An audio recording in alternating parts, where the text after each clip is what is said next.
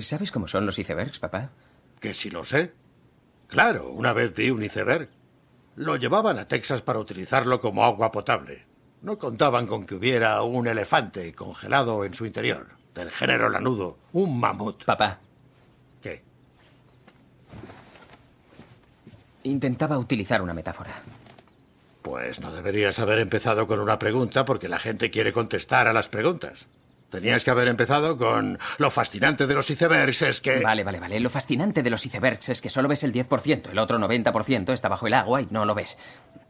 Y contigo es lo mismo, papá. Solo solo veo un trocito que sobresale por encima del agua. ¿Solo me ves hasta la altura de la nariz, hasta la barbilla, hasta... Papá, no tengo ni idea de quién eres. Porque nunca me has contado un solo hecho verdadero. Te he contado miles de hechos, Will. Eso es lo que hago. Cuento historias. Tú cuentas. Mentiras, papá, mentiras entretenidas. Los cuentos se cuentan a un niño de cinco años a la hora de dormir. No son eh, elaboradas mitologías que sigues contando a tu hijo a los 10, 15, 20, 30 años. Y yo te creía. Yo creí tus cuentos mucho más tiempo de lo que tenía que haberlos creído. Y cuando vi que todo lo que contabas era imposible, todo, me sentía como un imbécil por haber confiado en ti. Eras una mezcla de Santa Claus y el ratoncito Pérez, igual de encantador, igual de falso. ¿Crees que soy un falso? Solo en la superficie, pero eso es lo que me has dejado ver. Escucha. Eh, estoy a punto de tener un hijo. Y me mataría si él se pasara la vida entera sin entenderme jamás. Con que te mataría, ¿eh? ¿Qué quieres, Will? ¿Quién te gustaría que fuera? Sé tú mismo. Bueno, malo, como sea, pero solo por una vez enséñame quién eres. Nunca he sido otra cosa que yo mismo desde el día en que nací. Y si no te das cuenta de eso, es un fallo tuyo, no mío.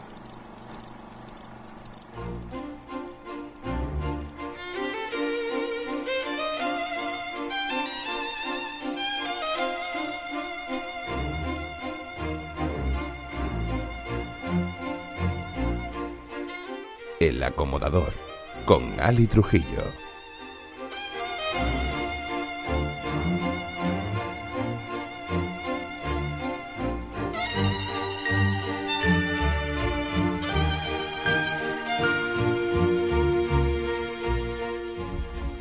Buenos días, buenas tardes buenas noches y bienvenidos al programa número 111 del acomodador.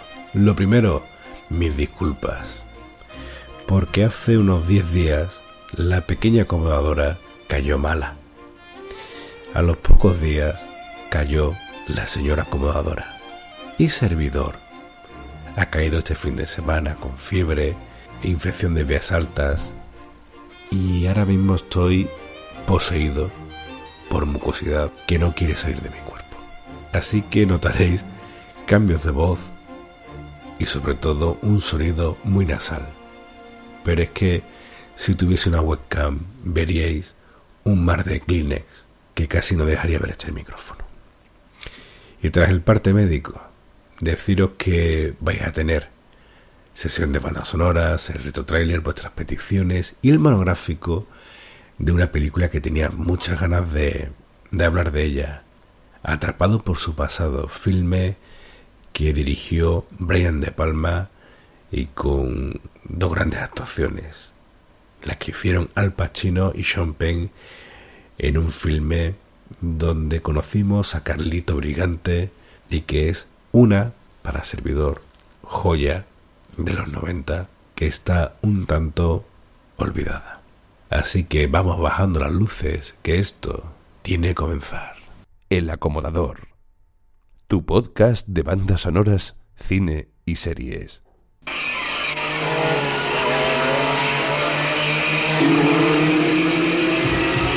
Alex Furlong está a punto de morir.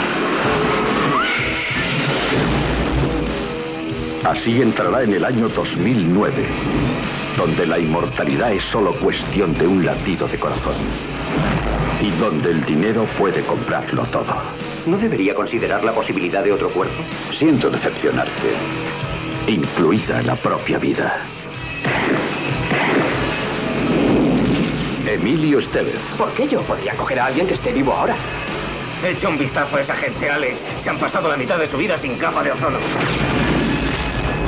¿Quién está detrás de todo esto? Lo lamento. Mick Jagger. No puedo decírtelo. Soy Alex, ¿no me recuerdas? Murió Jules. Alguien ha pagado por resucitarle. René Russo. Debí morir. Y Anthony Hopkins. Bienvenidos a mi mente. No se resistan. Pierda su mente y podrá vivir toda la eternidad.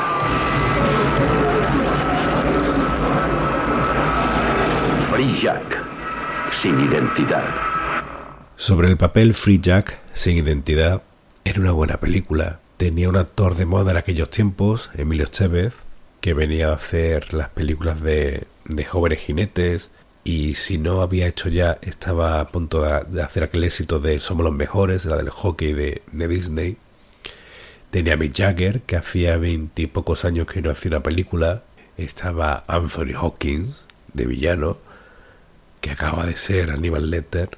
Y la película, en su momento, mira, estaba bien. Claro, con 13 años, te gusta casi todo.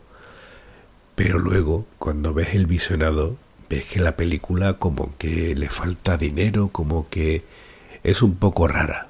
Y ya luego investigando descubres que el productor, que era Ronald Suchet, el mismo de, de Alien, el otro pasajero, cuando vio los pases de prueba, dijo que era un desastre. Y tuvo que volver a rodar el 40% de la película. Así que vosotros imaginaros que si con eso la película ya te cogea, imagina cómo era antes.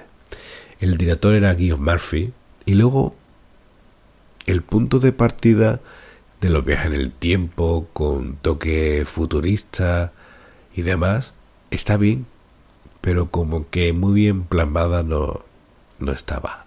No he dicho que la protagonista era René Russo. Iba a serlo Linda Fiorentino, pero en el último segundo se marchó a producción. Me imagino que tendría algún tipo de de visión.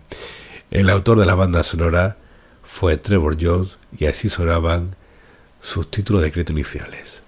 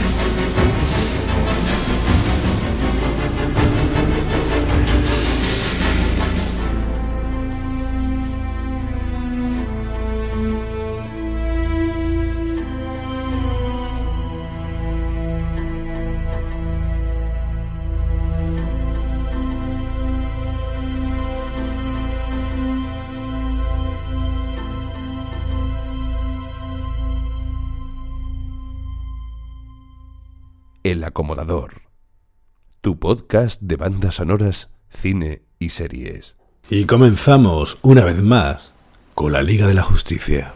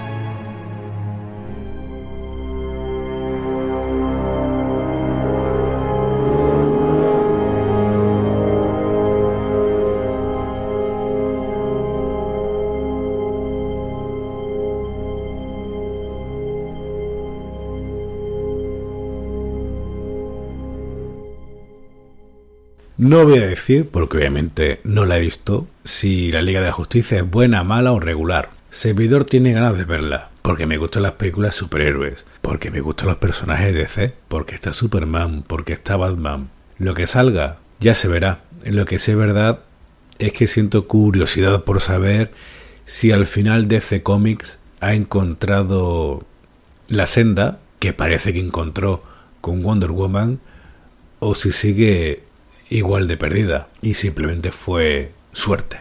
Lo que sí es verdad que si la cosa no sale como debiera, Zack Snyder debería no volver a tocar una película de superhéroes. A mí es que Snyder es un director que me gusta, pero en Watchmen estaba muy bien. Pero es que luego, a mí la de Sucker Punch es que me parece un, un pelmazo sin sentido. Y ojo, y que hay quien escucha. Y la he visto un par de veces.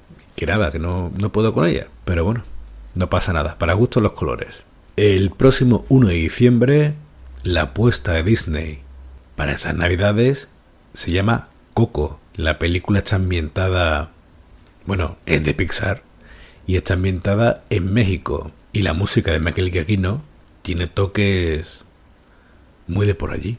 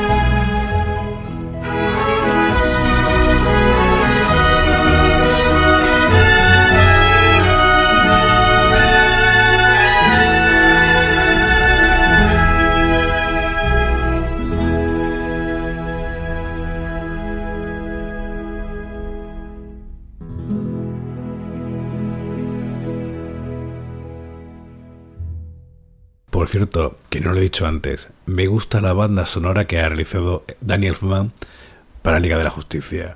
Lo encuentro como una vuelta a su banda sonora de al estilo del Batman de, del 89, 92, de su secuela, pero como, no sé, más, más actualizado. Aún así, quiero pegarle un par de escuchas más, sobre todo en la película. Al estrenar nueva película de Pixar, obviamente antes hay nuevo cortometraje. En esta ocasión, para delicias de los más pequeños, entre ellos La pequeña acomodadora, el cortometraje está dedicado a Frozen, con una nueva aventura de Olaf. Y claro, hay nuevas canciones que aprenderse, como este Ring in the Season, que cantan Kristen Bell e Idina Menzel.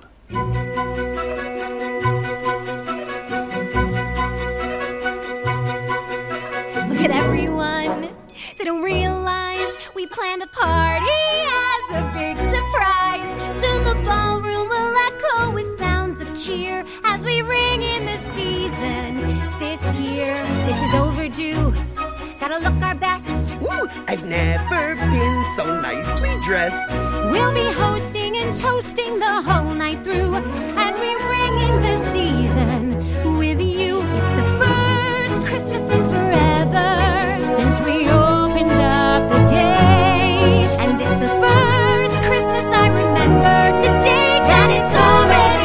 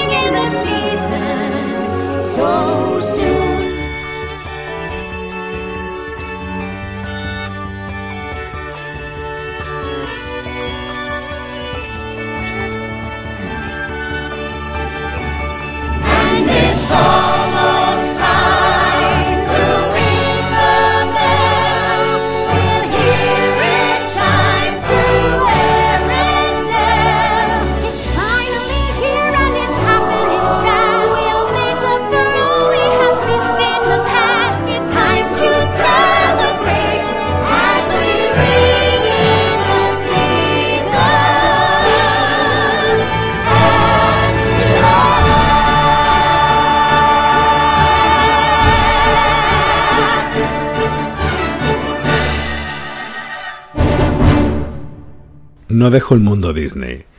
Cuando estrenaron en 1989 La Sirenita, tal fue la repercusión del personaje de Sebastián, el cangrejo, que sacó poco después un disco donde cantaba. Un disco muy cotizado actualmente. ¿eh?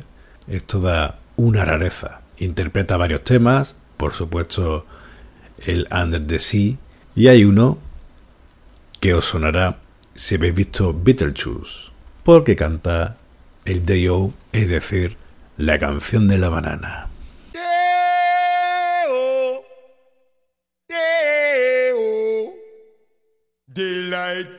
Shining on my home.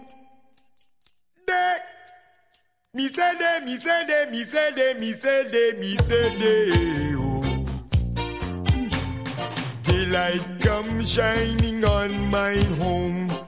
Come, Mr. Tallyman, tally me banana.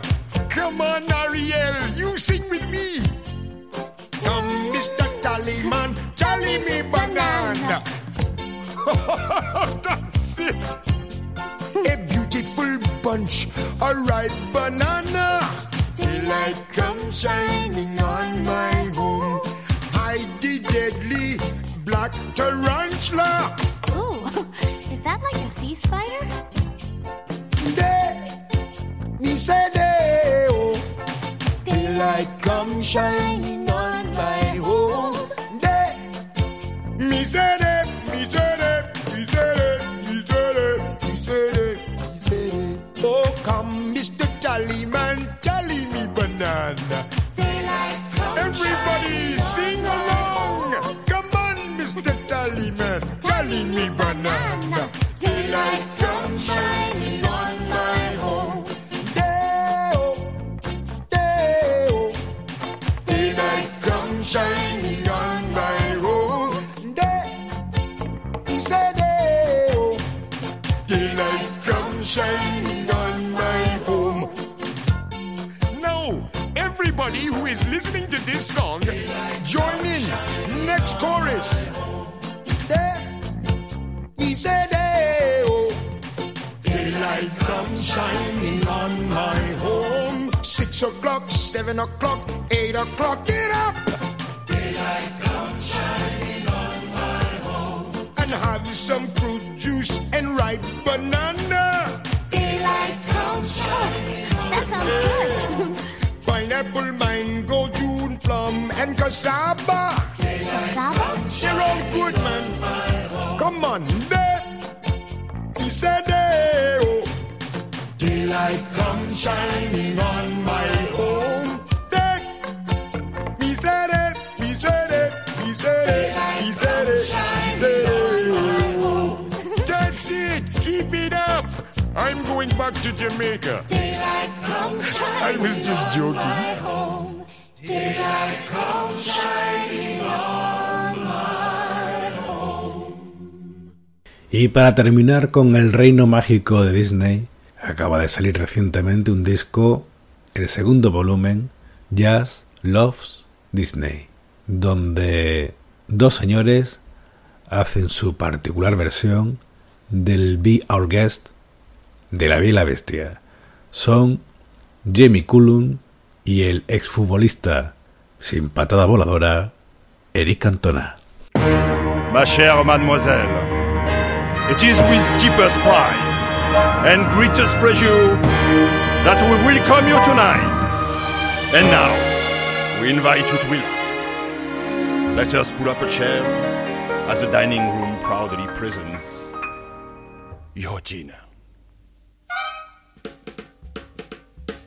Be our guest, be our guest. Put our service to the test. Tie your napkin round your neck, Sherry, and we'll provide the rest. Soup du jour or hors d'oeuvres, while we only live to serve. Try the great stuff, it's delicious. Don't believe me, ask the dishes. They can sing, they can dance. After all, sir, this is France. And a dinner here is never second best. Go on, unfold your bed. You take a glance and then you'll be our guest. Be our guest. Be our guest. Beef ragout, cheese souffle, and pudding or flambe. We'll prepare and serve with flair a culinary cabaret. You're alone and you're scared, but the banquets are prepared. No one's gloomy or complaining while the flatware's entertaining. We tell jokes, I do tricks with my fellow candlesticks. And it's all in perfect taste that you can beg. Come on and lift your glass. You've won your own free pass to be our guest. If you're stressed, it's fine dining we suggest. Be our guest, be our guest, be our guest. Life is so unnerving for a servant who's not serving. He's not whole without a soul to wait upon. Ah, those good old days when we were useful. Suddenly, those good old days are gone. Ten years we've been rusting, needing so much more than dusting, needing exercise, a chance to use our skill. Most days, we just lay around the castle. Flabby, fat, and lazy. You walked in, and oopsie daisy!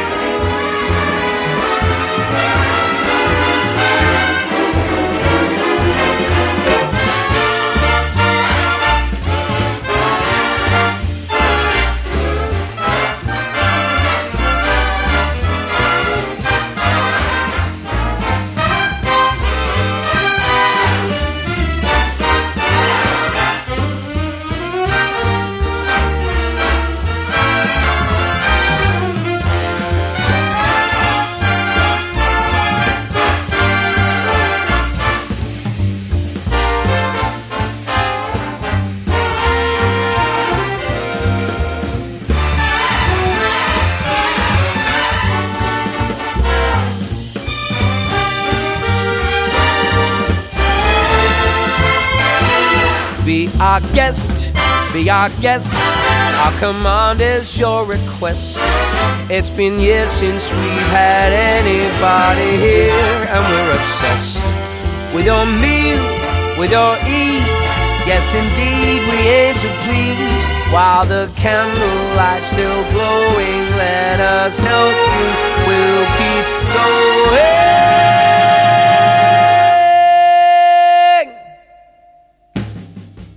Course by course, one by one, till you shout, enough and done. Then we'll sing you off to sleep as you digest. Tonight, you prop your fear. But for now, let's eat up. Be our guest. Be our guest. Be our guest. Be our guest. Be our guest. Be our guest. Please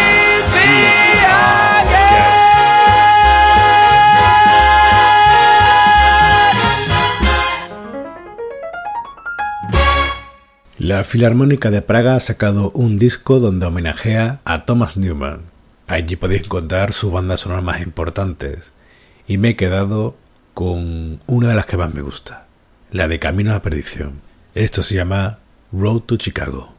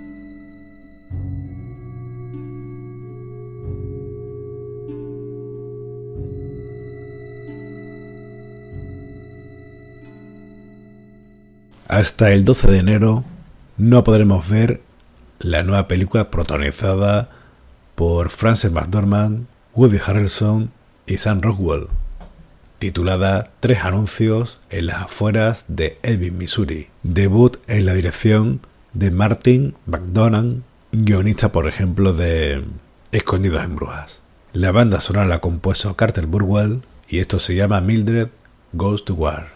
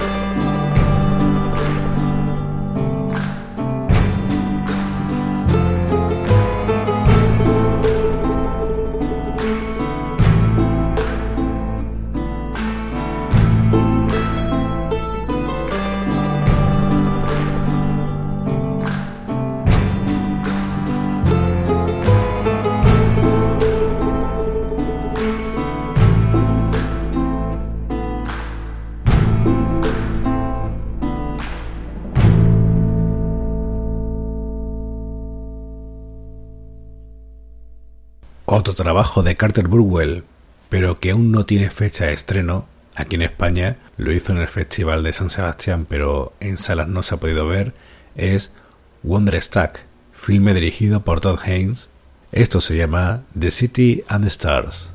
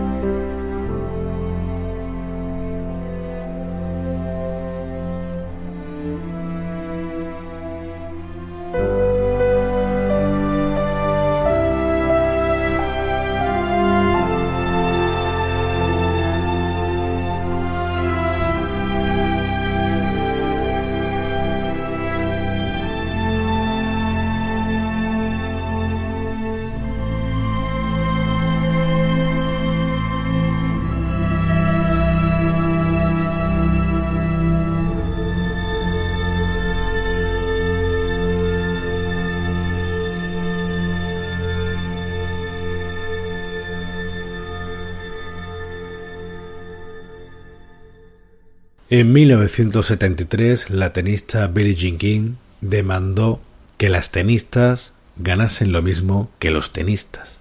Ella comenzó una lucha, un punto de inflexión en la que ellas ganaron lo que se merecen, ganar lo mismo que ellos. Pero también ese mismo año se, se produjo la llamada la batalla de los sesos, donde creo que por primera vez hubo un encuentro de tenis entre un hombre y una mujer. Se enfrentaron Billie Jean King y Bobby Riggs. Y se ha hecho una película a cargo de los directores de Pequeña Miss Sunshine llamada La Guerra de los Sesos, que está protagonizada por Emma Stone y Steve Carell. La banda sonora la ha puesto Nicholas Brittle y os voy a poner el tema de cada uno de, de los tenistas para que nadie me diga que no soy imparcial. Primero va el de ella, Billie Jean.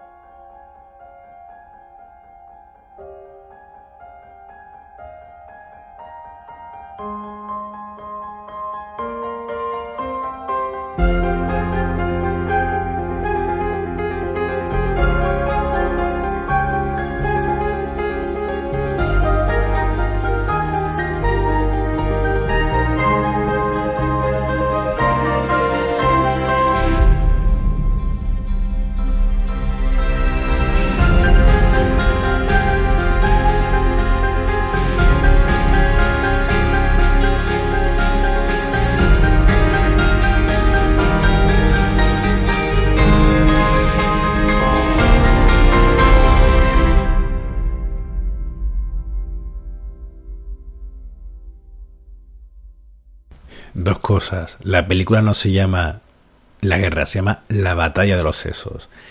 Y el primer partido entre un hombre y una mujer hecho de una manera oficial que se televisó al mundo y demás. Enténdenme. Ahora va el tema de Bobby Riggs.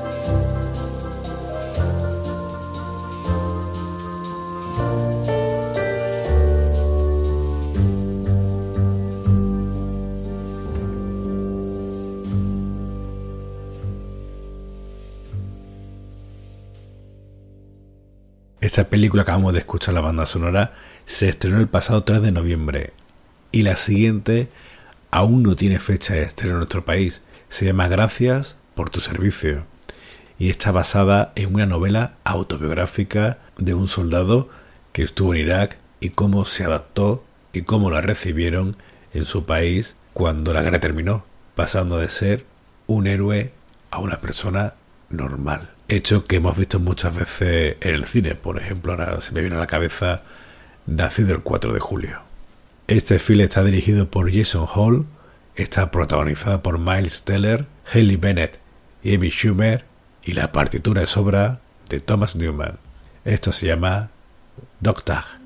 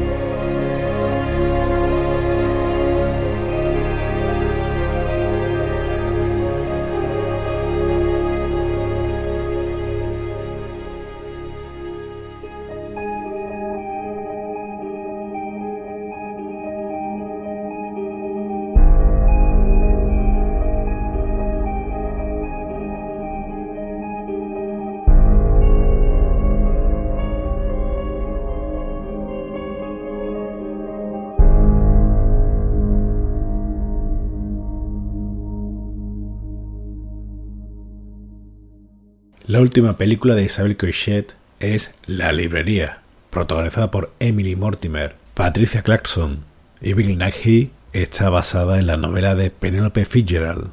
Es una coproducción entre España, Reino Unido y Alemania. La banda sonora la ha puesto Alfonso de Villalonga y esto se titula The Bookshop.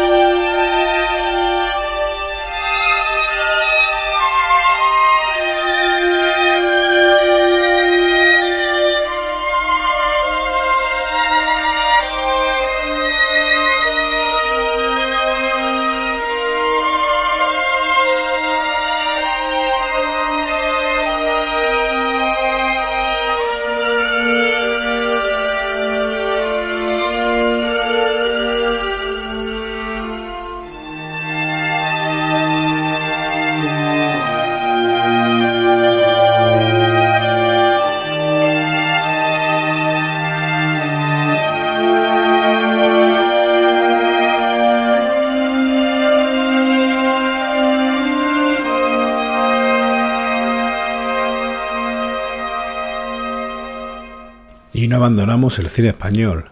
Esto es de Alejandro Vivas para la película El jugador de ajedrez. Es la música de sus créditos iniciales.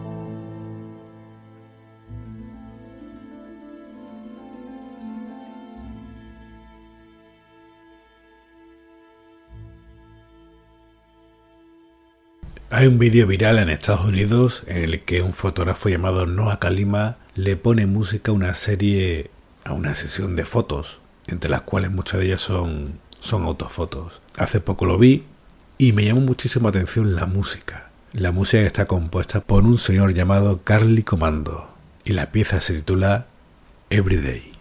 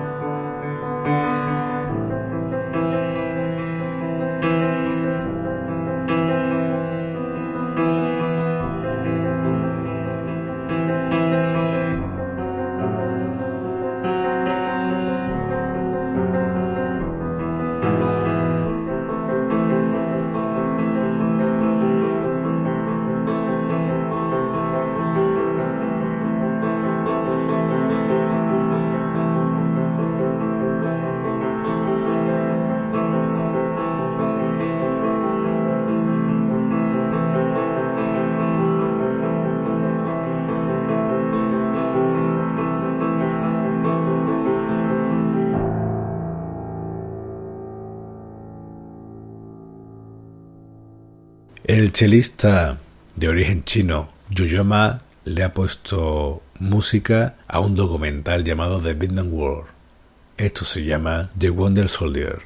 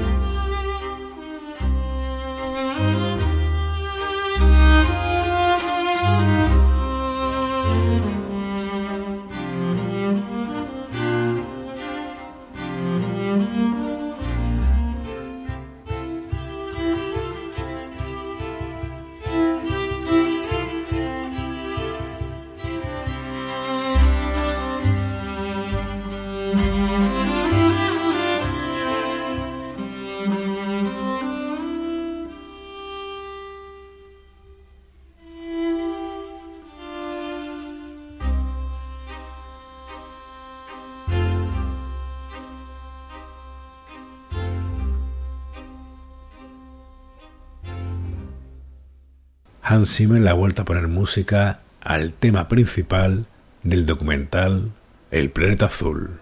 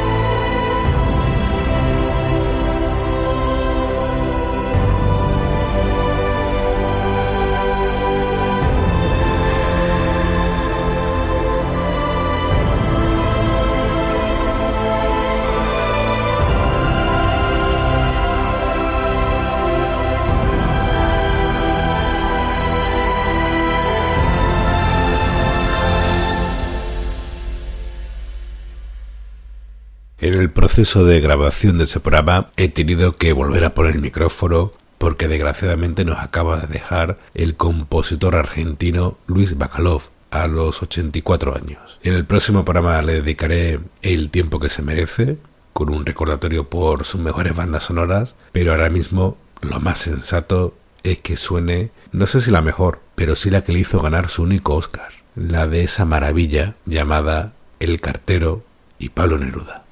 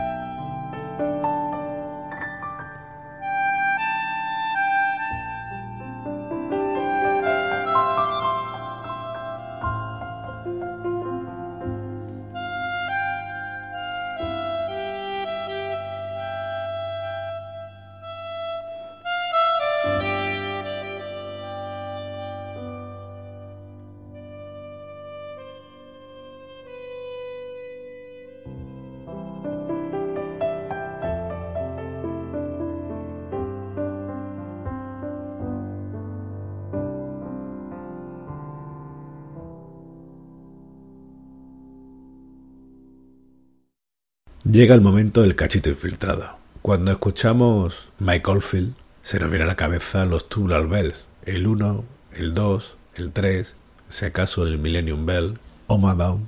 Algún cinéfilo te puede decir la banda sonora de The Killing Fields, pero entre toda su discografía hay un disco del año 1994 llamado Songs of Distant Earth que a servidor le encanta.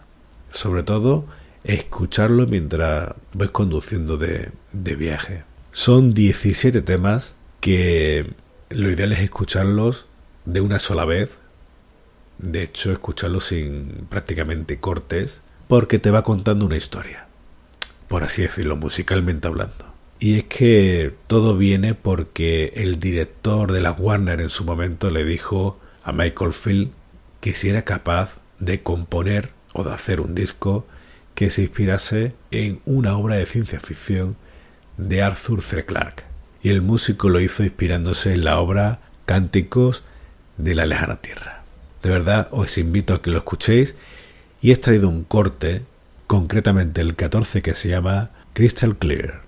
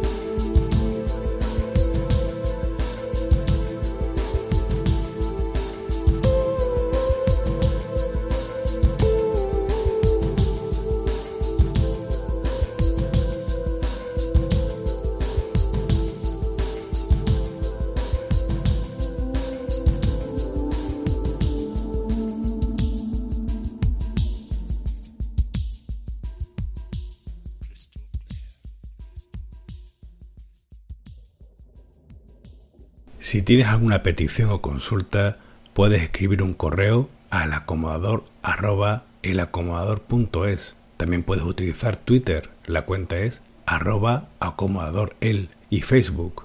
Y por qué no, si quieres, también nos puedes mandar un audio comentario haciendo las peticiones o las consultas. Las podemos recibir perfectamente en el correo electrónico. Y ya sabes que nos puedes escuchar en la aplicación del acomodador existente para Apple y para Android, en iVoox, en iTunes y también en SoundCloud. Espero vuestras peticiones y consultas. El acomodador. Tu podcast de bandas sonoras, cine y series. Vamos con vuestras peticiones. La primera es de Miguel Casares. Pide un tema de Chiquito de la Calzada. Un señor, un revolucionario, un genio, que con cincuenta y tantos años, sesenta años, un día se plantó en un programa de televisión llamado Genio y Figura, que presentaba el desaparecido Pepe Carroll en Antena 3, era medio de los 90 más o menos, con una camisa imposible, y que contaba chistes de toda la vida, pero de una manera distinta, única, que creó imitadores, inigualable, que el chiste más malo, más tonto, te lo podía contar 30 veces distintas y todas te hacía reír. Un señor que hizo tres películas, la de El Condemor de la Pradera, la última fue Papá Piquillo y esta que voy a poner de Blácula. Malísimas, pero te reías. Pero chiquito era distinto y seguro que donde está deben de estar, valga la redundancia, riéndose a carcajadas. Descansa en paz, chiquito de la calzada. A mí que me va a correr. Yo soy Brácula. Y me acuesto y me levanto y voy en busca de la garganta. Quiero sangre. El señor del Averno. El príncipe de la tiniebla. Condemó. El vampiro volador. Vaina que cortar dos orejas, señor conde. Y el rabo. Vaya tarde que me espera. ¡Ole, señor conde! Así me gusta. El taimonteño. Soy el vampiro más famoso, más malo y tenebroso que llega de ultramar. Soy el vampiro utifiero con cuerpo de torero y a la pavona. Ese señor de los infiernos que ya ha venido a vernos hemos de agasajar. Soy primo hermano de Satán y me sabe más a panto de que voy a morder, pupita.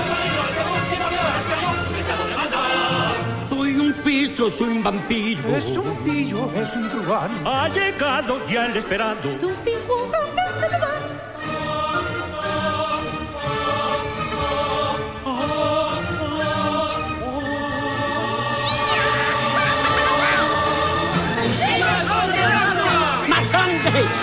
sangre por la gloria de mi madre! ¡Sangre con tomate! ¡El castigo está decaído! ¡Hay una novedad muy grande! ¡Estos anatomas sexuales de los países candidatos!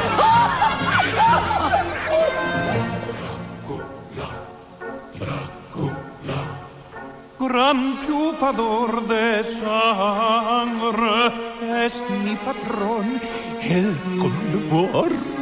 Bebo sangre porque Brácula nací y su color carmesí me vuelve loco, sí.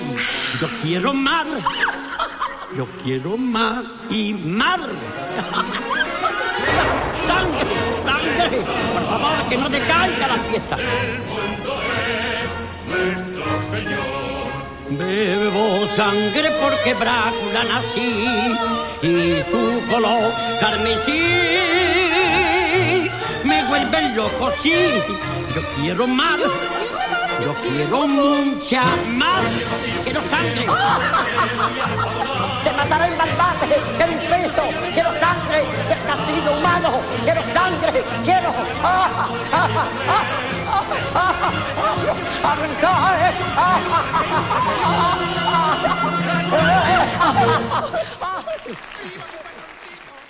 En el montaje del programa anterior se me quedó colgada, totalmente perdida, las peticiones de Francisco Martínez. Así que vamos con ella. La primera es de un monográfico que hice de una película que me encanta y cuya banda sonora es portentosa. Los Inmortales. Pide la Kind of Magic, The Queen.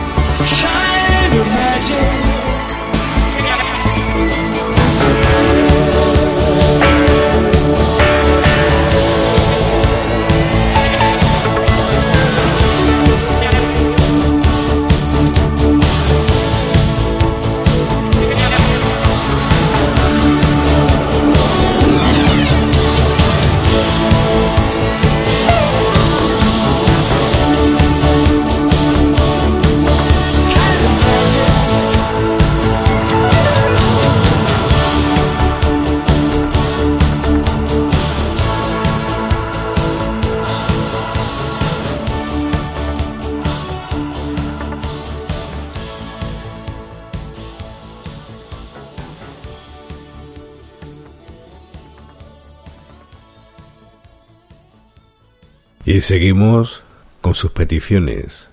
Big Gun de ACDC que suena en el último gran héroe.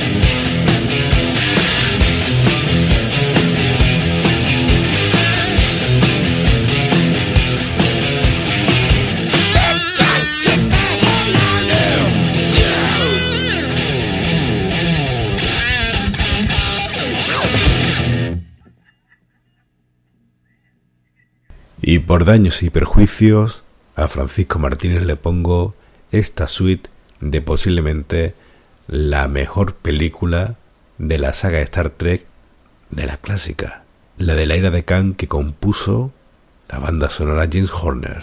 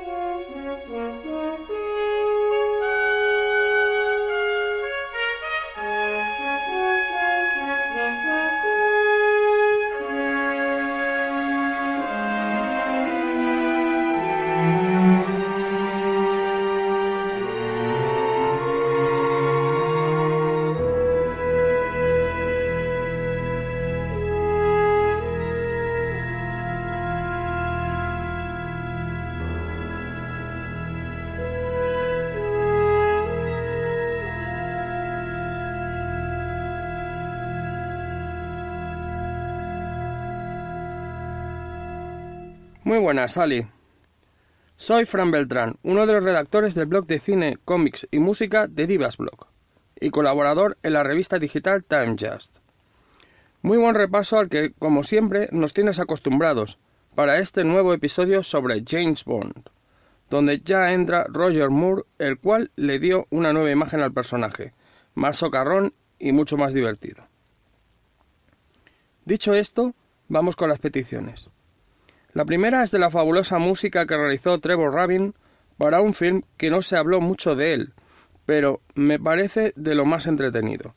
La película en cuestión es Nueve días, protagonizada por Anthony Hopkins, el cómico Chris Rock y dirigida por Joel Schumacher. Un film de acción y comedia donde el director de Jóvenes Ocultos se transforma en Michael Bay, tras la cámara, con impactantes planos donde hay disparos a todo trapo, ambientados por una excelente partitura de Trevor Rabin, que imparte un ritmo frenético, sobre todo en el tema que te solicito. Chase, un magistral festival de melodías sintetizadas con enérgicos cambios de ritmo que acompañan a una espectacular persecución en coche. Dicho score es una pena que solo se pueden, que solo se pueden escuchar un bootleg de nueve temas. Y desde aquí imploro a la discográfica La La Land que saque una edición completa porque de verdad es una auténtica pasada. La segunda petición es del fallido film de, filme de aventuras Sahara, que musicalizó Clint Mansell, creando una sensacional partitura de aventuras. De este score te solicito el tema All Aboard, en donde aparece el tema principal, una fanfarria heroica que mezcla un sonido muy parecido al de James Bond y que acompañará al personaje de Dirk Pitt, interpretado por Matthew McConaughey. Nada más. Una vez más, felicitarte por este potente inicio de temporada recomendaros que escuchéis Cinemas Music y La Cara B, y que visitéis The Divas Blog. Pues hasta el próximo programa.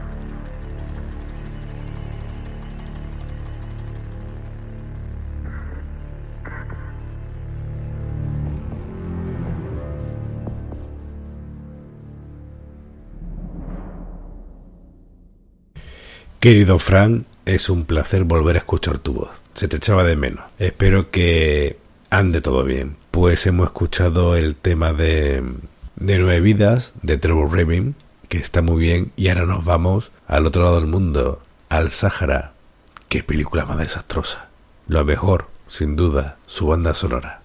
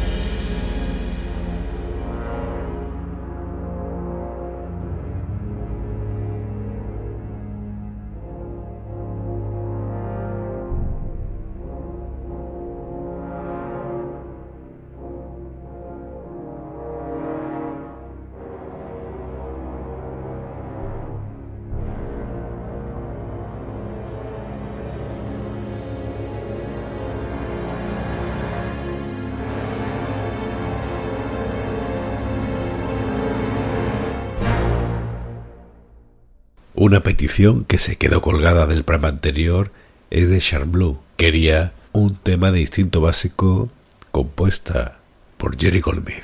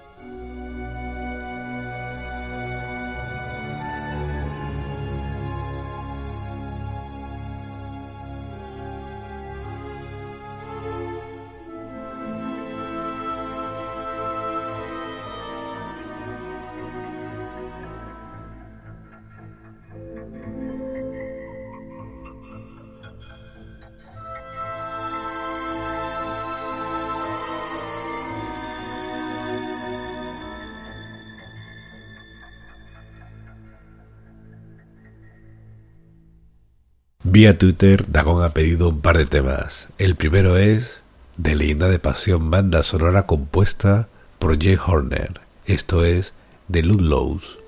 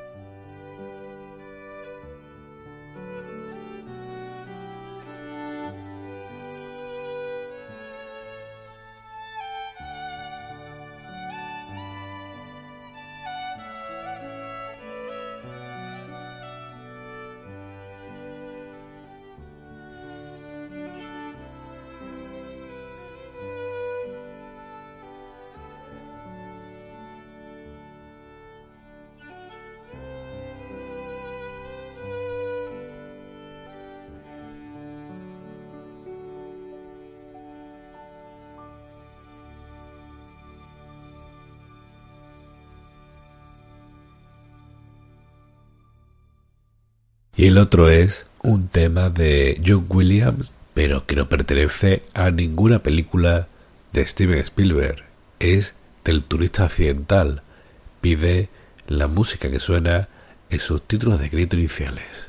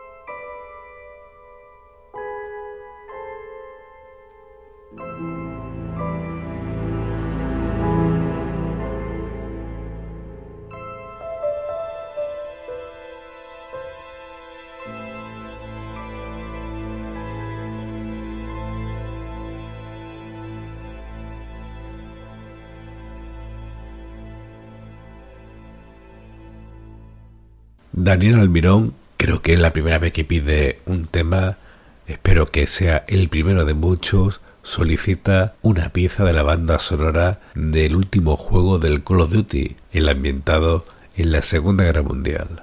El autor de la banda sonora es Wilbur Rogers II y esto se llama A Brotherhood of Heroes.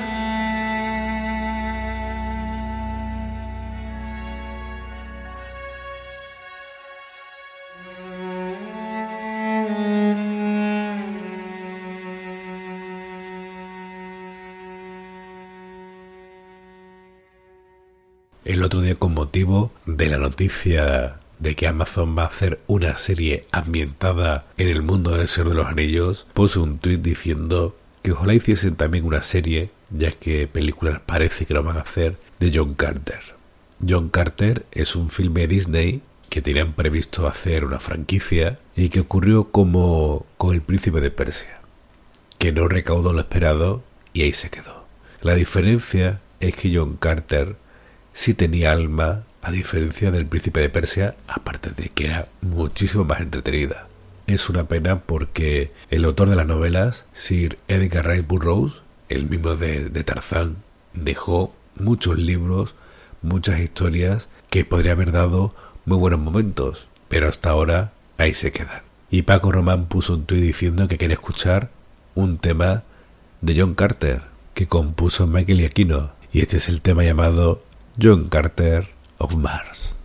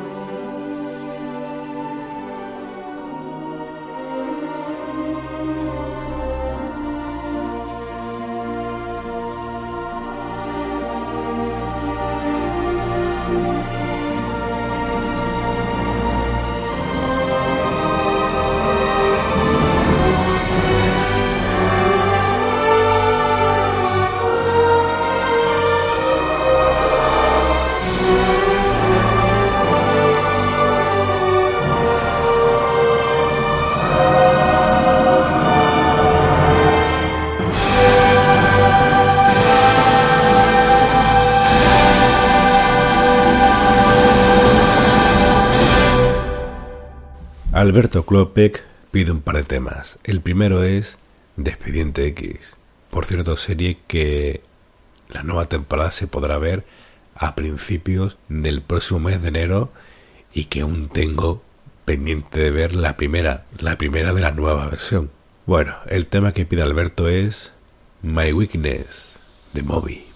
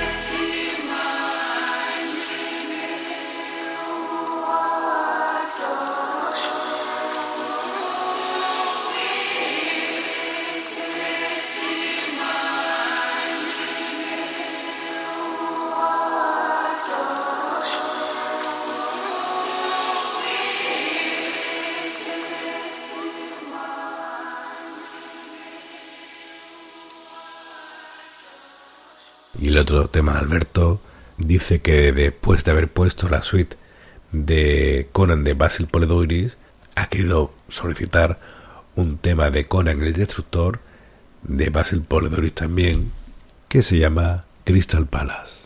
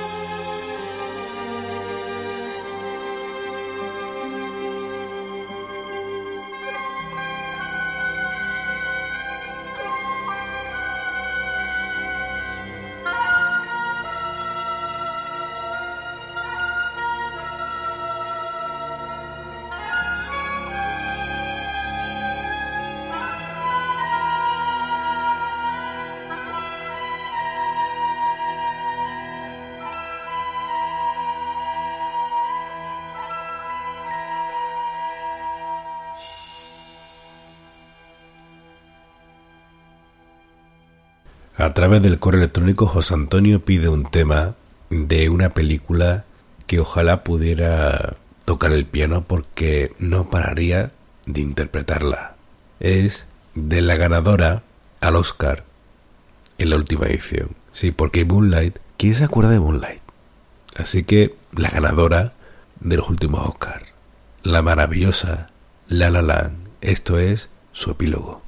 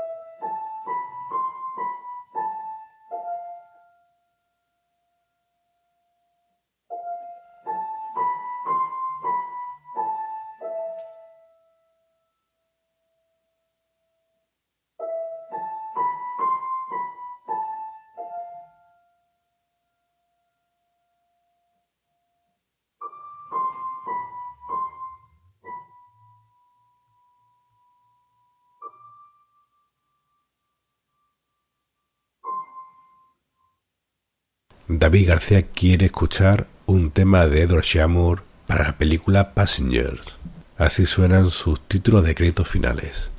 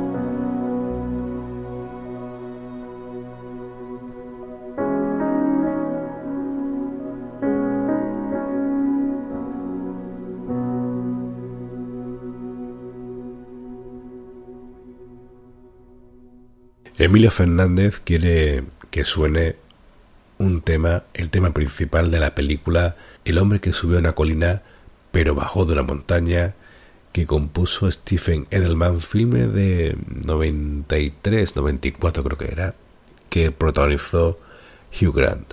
Como muchos, la banda sonora esta no la conocimos por, por el filme, sino por el programa de radio de La Rosa de los Vientos. Un programa que, como muchos escuchábamos con Cebrián en, Onda Cero. Era lo típico, escuchabas a Cebrián, a Pomares, un programa que ahora lo hace su mujer y Bruno Cardeñosa, porque Cebrián falleció. Un señor que era invidente y que hacía el programa como si no lo supieras.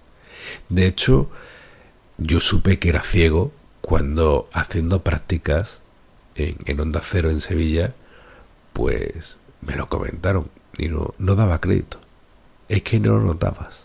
Unos programas en los que hacía los pasajes de la historia, hablaba de tertulias paranormales, de, de historia de cosas curiosas. Bueno, era un programa súper entretenido. Y la sintonía era el de esta película. Durante años la, la estuve buscando y un día, en un factory, me meto en la tienda del Sevilla Records y ahí estaba.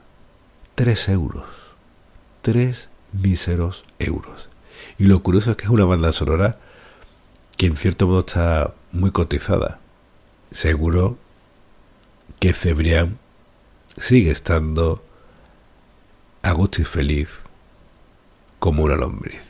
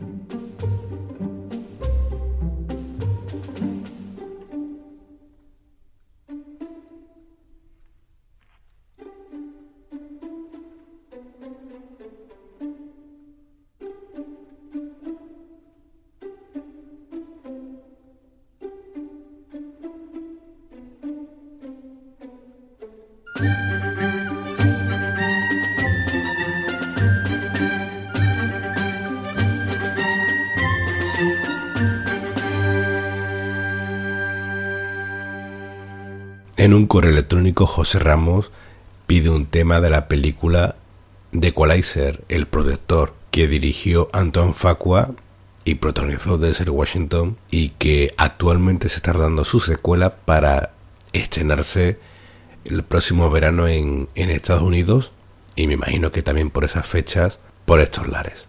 Una película que, que está muy bien, ¿eh? Pues José pide un tema que se escuche en la banda sonora, Vengeance, y lo interpreta Zach Hensei.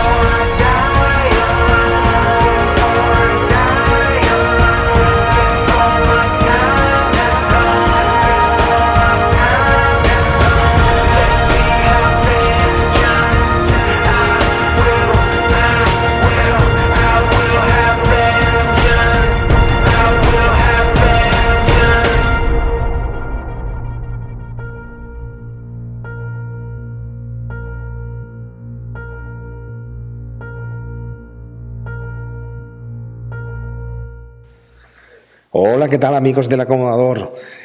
Hola, Ali Trujillo. Ali, en tu último programa nos dejaste más de seis horas de música en ese especial de James Bond.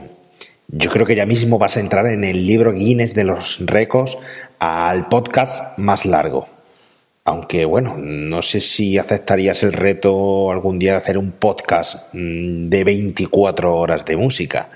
Sería una pasada, la verdad aunque para ti lógicamente sería casi entregar la cuchara. Bueno, yo te lo dejo por ahí porque lo que estás haciendo últimamente ya te digo que es casi de récord. ¿eh? Enhorabuena y nos tienes mal acostumbrados a tanta música y a mantenernos en una línea tan buena y gozar tanto eh, de 15 en 15 días. Bien, pues ahí van mis peticiones ochenteras para hoy, como es habitual, intentando que no falten en cada uno de los capítulos del acomodador de cine. Una de las cosas buenas que ha hecho Netflix, dentro de las muchas que, ha hecho, ¿no?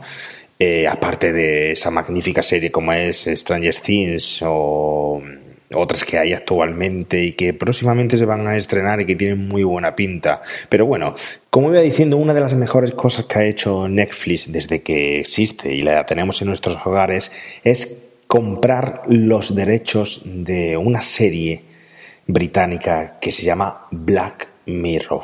Hasta hace poco Black Mirror no pertenecía a Netflix y Netflix apostó por ella y bueno, gracias a, ellos hemos podido ver esa magnífica tercera temporada que no sé si la habréis visto todos o no, pero desde luego creo que, que, va superándose en cada uno de sus capítulos y que no nos deja a nadie impasivo y sobre todo por la gran carga de contenido social y moral que tiene cada uno de ellos. Pero bueno, lo que os estoy contando no es nuevo para, para ninguno. No voy a descorriros la serie aquí, pero si quiero mm, profundizar en uno de sus capítulos, concretamente el capítulo número 4 de la eh, tercera temporada, que creo que es uno de los mejores que tiene esta nueva temporada, que seguro que muchos ya habréis visto, y es San Junípero.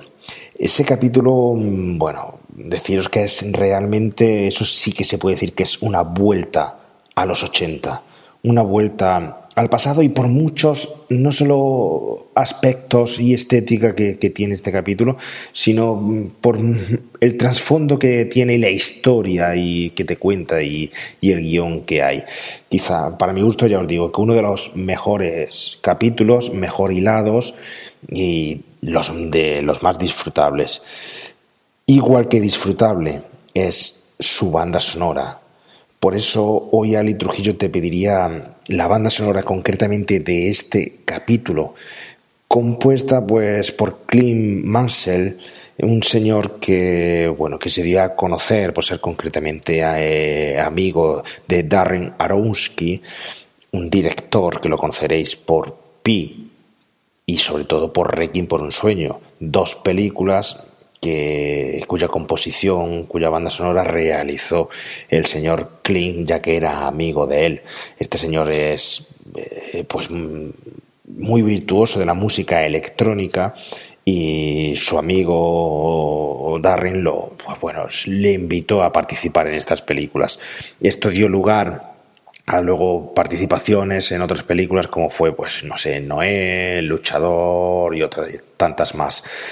Y en este capítulo su, su, banda sonora se la pone él, una banda sonora electrónica llena de sintetizadores que me gustaría pues que todos pudierais disfrutar porque mm, sin llegar a tener un sonido totalmente ochentero te traslada muy bien a la situación ochentera y sobre todo de tensión y abstracta que te cuenta mm, el capítulo de, de esta serie. Por supuesto, esta serie y este capítulo va acompañado de temazos ochenteros también dentro de, del desarrollo de la trama y dentro de unos recreativos extraños que se ven por ahí y donde aparece otro tema de Belinda Carlisle, concretamente el Heaven is a Place on Earth, un temazo de los 80 que en este caso también quiero rescataros y que viene muy a hilo pues, del capítulo del que estamos hablando.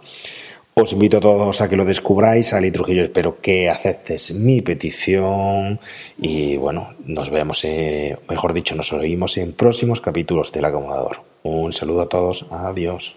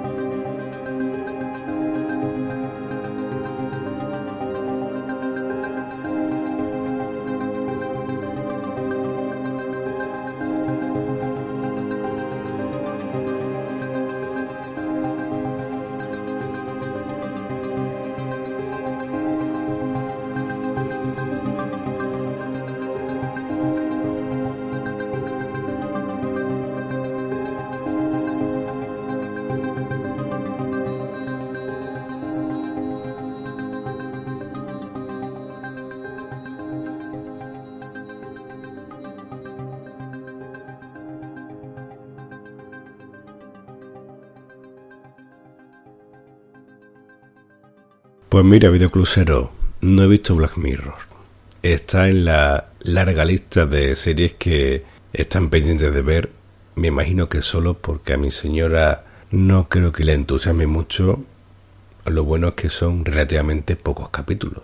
Clint Mansell es un compositor, no te voy a decir que, que de mis preferidos, porque mentiría, pero sí tiene una banda sonora de una película que me marcó, que es Requiem por, por un sueño.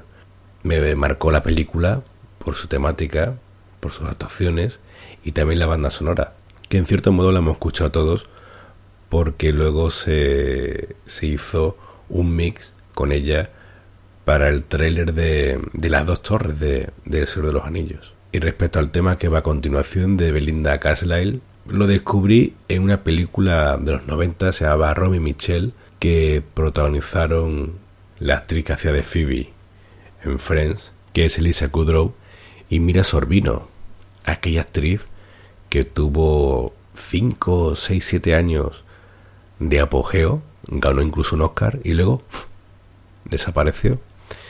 Pues esa canción muy ochentera la descubrí en, en esta película y tanto me gusta el tema que llegué a comprarme el disco de importación que me costó 6.500 pesetas. Madre mía.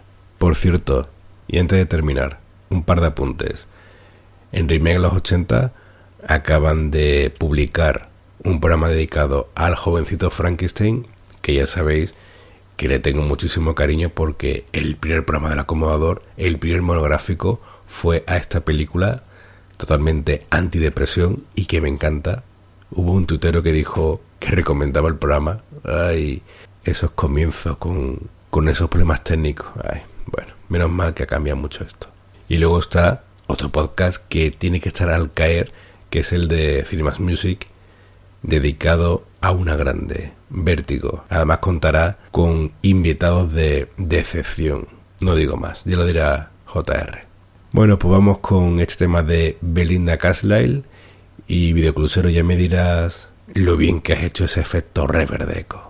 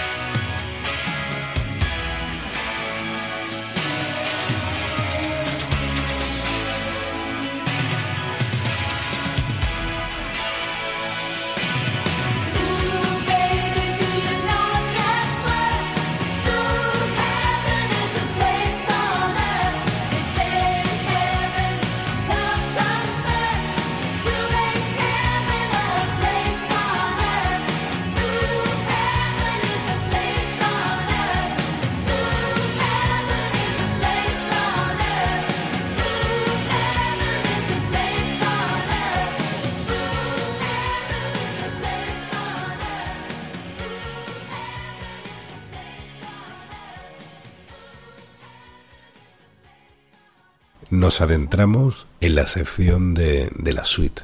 En esta ocasión no va a ser de ninguna película, sino de un videojuego, porque también hay videojuegos con grandes bandas sonoras, como la que hizo Steve Jablowski para el Gears of Wars 2.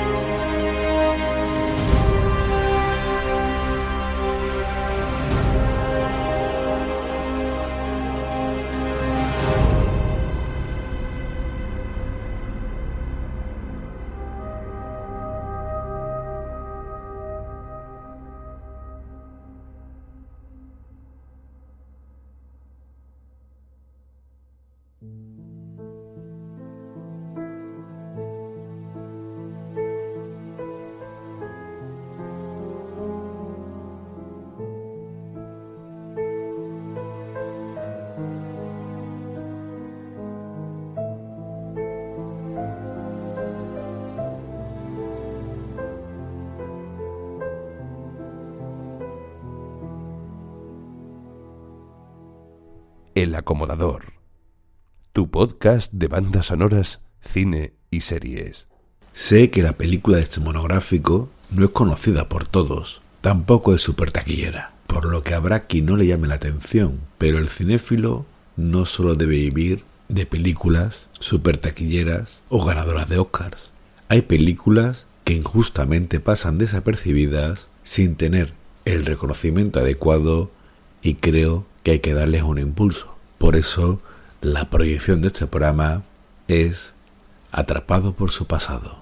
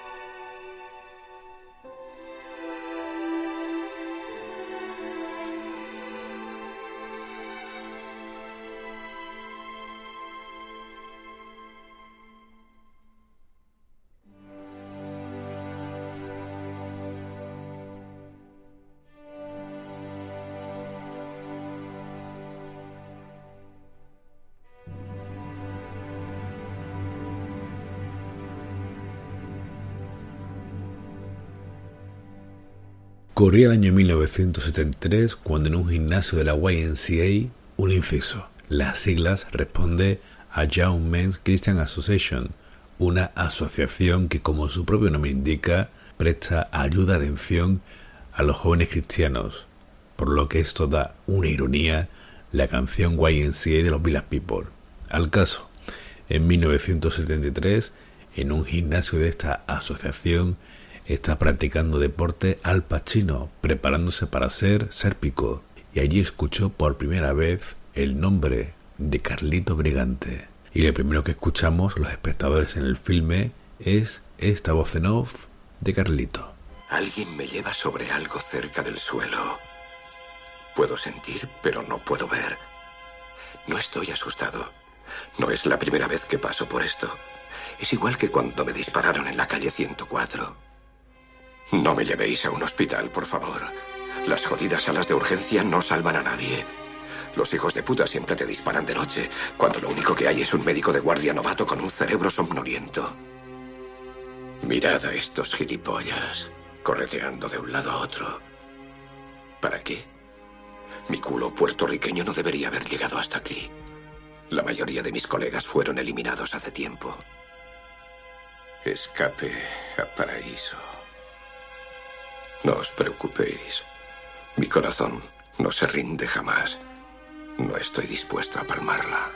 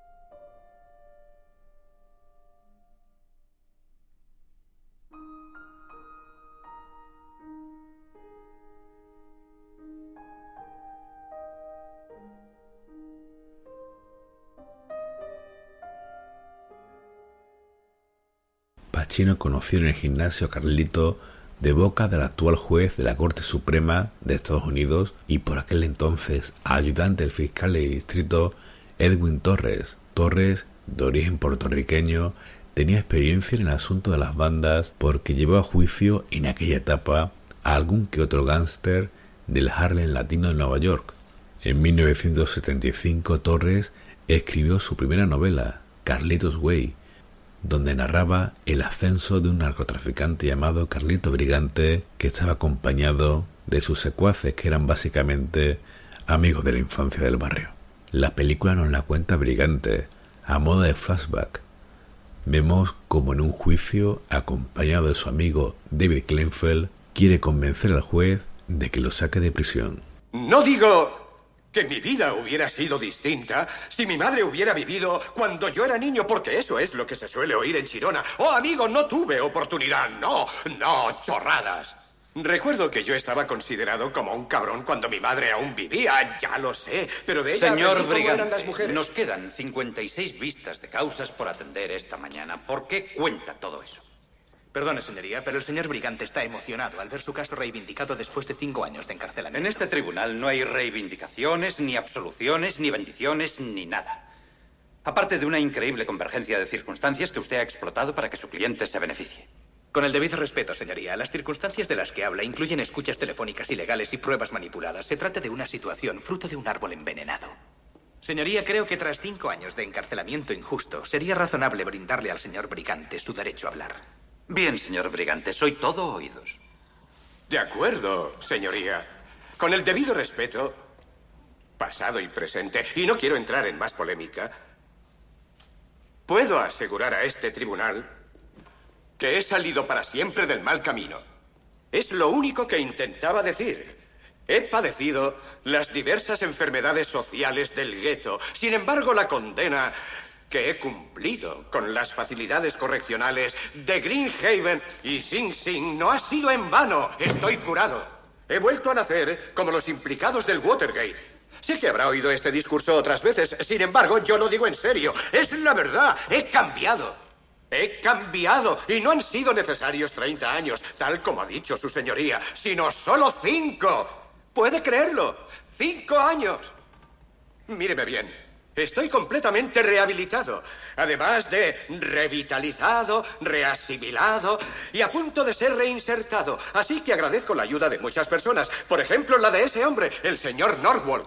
Le doy las gracias, señor, por grabar esas cintas de forma ilegal. Agradezco también al Tribunal de Apelación por revocar su sentencia, señoría. Y sobre todo se lo agradezco a Dios nuestro Señor, sin cuya misericordia ningún caso es absuelto. No puedo creer. ¡Oh, y no quisiera olvidarme de mi querido y gran amigo, el abogado David Kleinfeld, quien jamás, jamás, jamás perdió la esperanza. Ayudándome en los buenos y malos momentos, ¿no es cierto? Vamos, Dave, levántate, quiero que todos te Por favor, Por favor, señor levántate. Brigante. David Está bien, señor Brigante, no querrá recibir un premio. Gracias La por decisión ayudarme. del Tribunal de Apelación, debido a la desgraciada investigación del fiscal del distrito, me obligan, aun a mi pesar, al penoso deber de cargar a la sociedad con un reputado asesino y un traficante condenado ya por tráfico de drogas. No, jamás he sido condenado por tráfico de drogas. Cállate. El acusado es absuelto y queda en libertad. Pasemos al siguiente caso.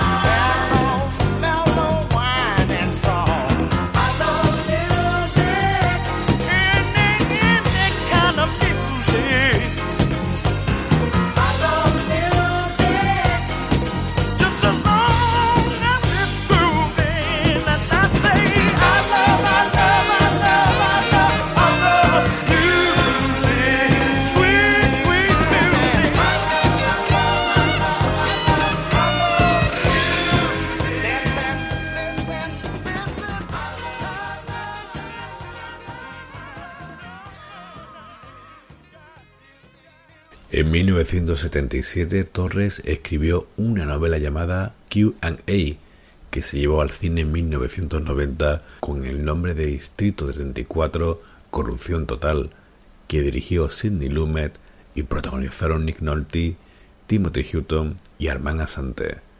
Dos años después, en 1979, Torres publicó una nueva novela con Brigante de nuevo como protagonista. Se tituló After Hours. Pacino, cuando leyó las dos novelas, se quedó impresionado con Brigante porque le recordaba, entre otras cosas, a la atmósfera del barrio donde nació. Lo que le dijo Carlito al juez era verdad. Quiere abandonar la delincuencia. ¿Qué quieres decir con lo de que no vas a volver a la calle? ¿Qué otra cosa sabes hacer? Tengo planes, nene. Ah, cuéntame. ¿Que te lo cuente? Oye, por mí puedes seguir hablando con él si quieres. Conozco a Dave desde que terminó la carrera de Derecho. Eh, Trabajaba de pasante para uno de los grandes abogados de la mafia. Guardaba una palanca para llantas bajo el asiento de su coche e intentaba no parecer asustado ante sus clientes gángsters. Pero ahora Dave Kleinfeld ya no está asustado. ¿Te has fijado? ¿Eh? Has hecho de tu vida un éxito. Tú me abriste las puertas. Mis primeros clientes me llegaron a través de ti. Es lo que digo, estás en la cresta. Estás en la cresta, Dave. Joder. Vamos, chicos. Por cierto, tengo algo para ti. ¿Te acuerdas de Sasso? ¿Sasso? Eh, sí. El tipo del restaurante argentino en la avenida Madison. Ha rentado una discoteca que se iba a pique. Es un local precioso, reunía a unos inversores y lo respaldamos. Yo tengo 50 de los grandes invertidos en él. El problema es Sasso. Ha echado mano a la caja para pagar sus deudas de juego. Según él, si no consigue otros 25, perderá el local. Verás, el local me gusta. A veces voy por allí. El dinero es lo de menos, no me importa invertirlo. Pero necesito que haya alguien que lleve bien el negocio. O sea, yo. Ya he tenido clubs y jamás los he llevado. Será muy fácil, solo tienes que gestionarlo. Arreglas las cosas, te llevas un sueldo y parte de los beneficios. Por favor. Ya has hecho suficiente por mí, Dave. Ayúdame, sería un favor entre amigos. Nada de favores, te lo debería. Un favor puede matarte más deprisa que una bala. Pero, ¿de qué va a vivir? Di. ¿Cuáles son tus planes? ¿Cuál es el gran secreto?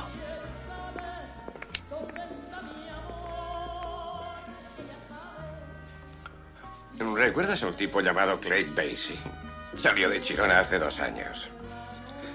Bueno, pues resulta que se fue a las Bahamas, a la isla Paraíso. Y montó un negocio de alquiler de coches.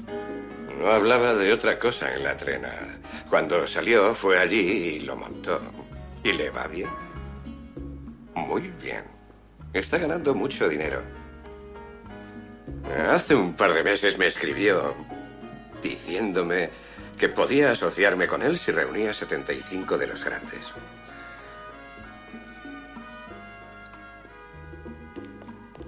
Vas a alquilar coches. Sí.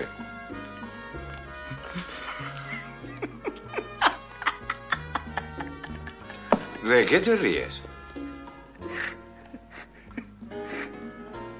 ¿Vas a alquilar coches? Sí, sé mucho de coches. He estado robándolos desde los 14 años. No le veo la gracia.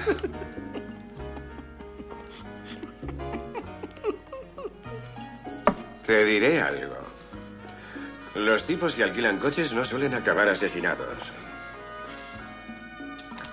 ¿Y de dónde vas a sacar los 75? No lo sé. Quizá muera algún familiar rico y me los deje en herencia. Es un sueño, Dave. Hay que soñar, muchacho. Sí, lo sé. Eh, veo que lo tienes todo planeado. Brindo por ti.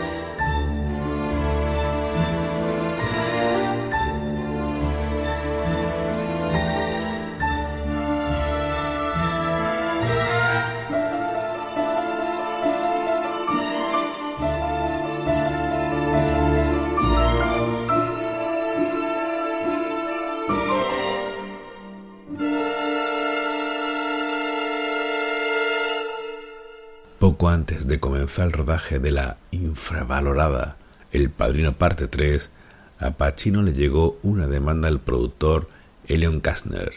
Este le reclamaba 6 millones de dólares porque Pacino aceptó, sin firmar nada, pero sí de manera oral, realizar la adaptación cinematográfica del personaje creado por Edwin Torres. Según el productor, desde abril de 1988 hasta enero de 1989 se inició la preproducción y ya contaban con Marlon Brando para hacer del abogado Cleanfield y la presencia de Mandy Patinkin, quien os sonará de ser Saúl en la serie Homeland. Pacino parece ser que se echó para atrás en el último momento.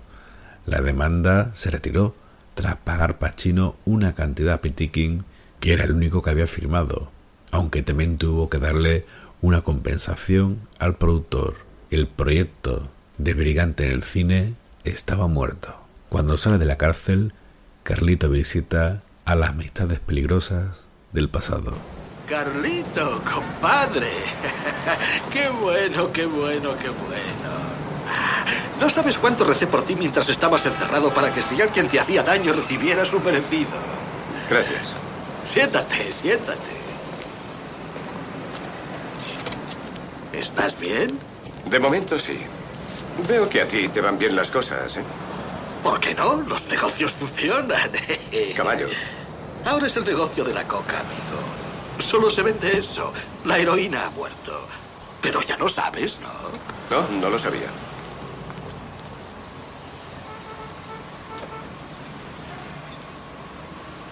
Carlito.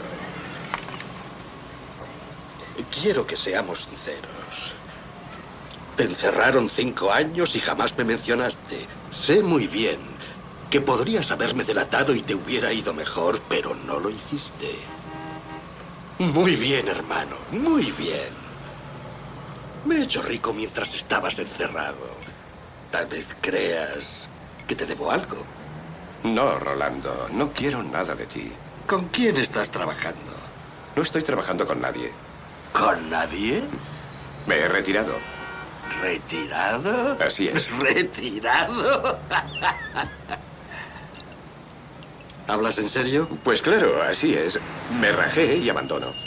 Así que mi muchacho Carlito Brigante se ha vuelto religioso, ¿eh? Eso es. Estudio para ser cura.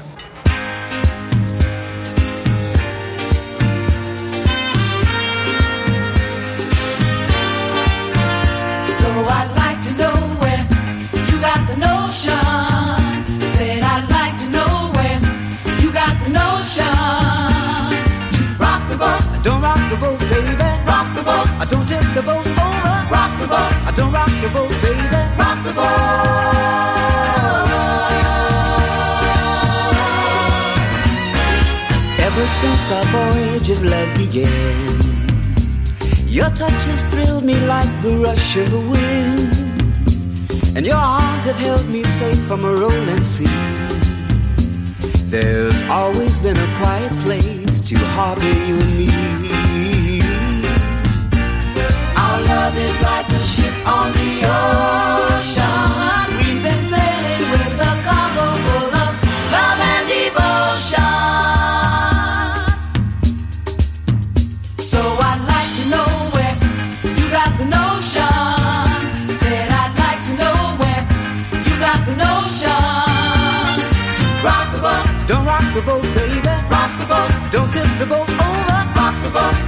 The boat, baby. rock the boat.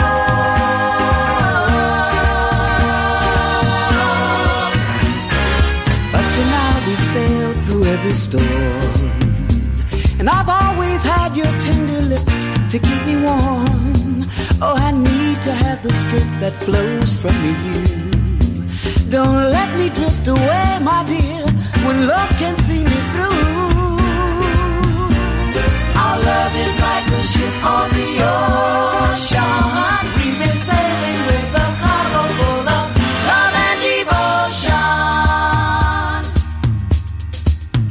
So I'd like to know where you got the notion. Said I'd like to know where you got the notion. So I'd like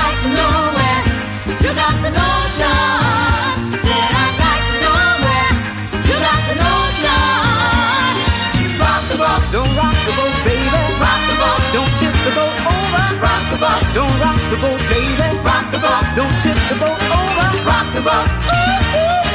Rock the boat. Rock on with your Betty. Rock the boat. Rock on with your Betty. Rock the boat. Rock on with your Betty. Rock the boat. Roll yeah, roll yeah, rock the boat. Roll yeah.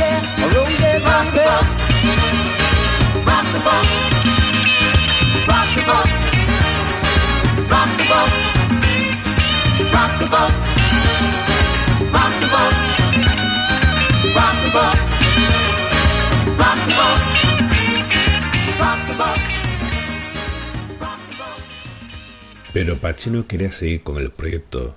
Para ello llamó a su amigo Martin Bregman, quien había sido productor de otros trabajos suyos como Sérpico, Tarde de Perros o Scarface El Precio del Poder.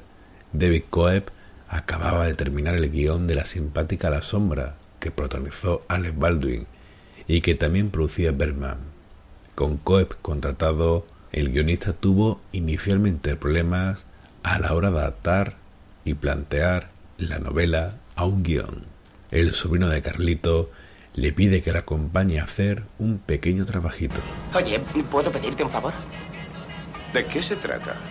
He de ir un poco más abajo a recoger una remesa. ¿Me acompañas? Oh, vamos, hombre. No me metas a mí en esos líos.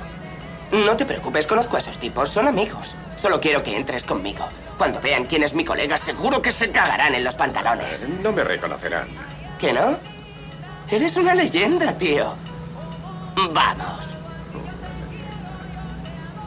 Está bien, diez minutos. Le prometí a tu madre que llegaríamos para cenar. No te preocupes, esos tipos son auténticos profesionales. Boom, boom, entrar y salir.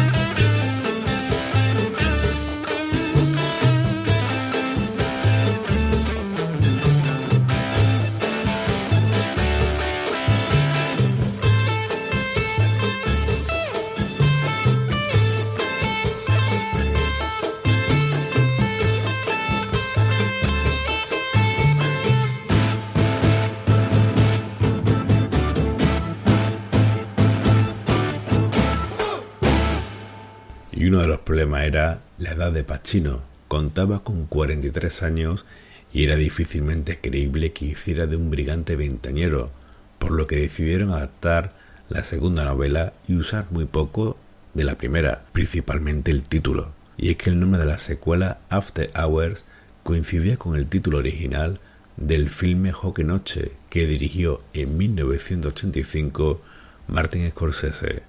Durante un par de años, Martin Bregman y David Coeb trabajaron codo con codo para realizar el libreto.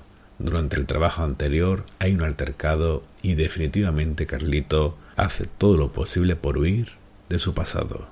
Bueno, he echado un vistazo al local de Sasso y me gusta. Está bien, el lugar es bueno. Si alguien supiera llevarlo, podría dar beneficios. Estupendo. Te adelantaré 25.000. No, invertiré mi propio dinero. ¿Tu dinero? Sí. ¿A cuál te refieres? Me encontré con Rolando. Me debía dinero por un asunto. 25 de los grandes, así que... Es la única forma en que lo haré, Dave. Si lo tienes, estupendo. Mm, Bueno, entonces llama a Sasso. Le veré esta noche. Bien. Oh, antes de irte quiero hablarte de un asunto. Necesito que me hagas un pequeño favor. No es grave, pero necesito un guardaespaldas que sea bueno. ¿Quién te molesta, Dave? ¿Le conozco? No, no es nada grave, es solo un malentendido. Si no es grave, ¿para qué necesitas un guardaespaldas? ¿Quieres confiar en mí? Será algo temporal, ya me buscaré a alguien más adelante, pero ahora lo necesito enseguida. De acuerdo, esta pachanga. Es del viejo grupo del barrio, es bueno. Estupendo. ¿Te encuentras bien?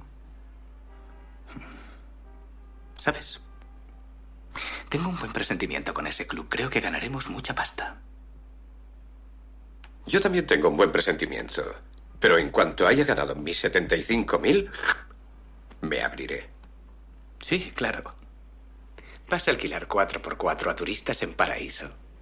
Así es, y lo haré con una gran sonrisa.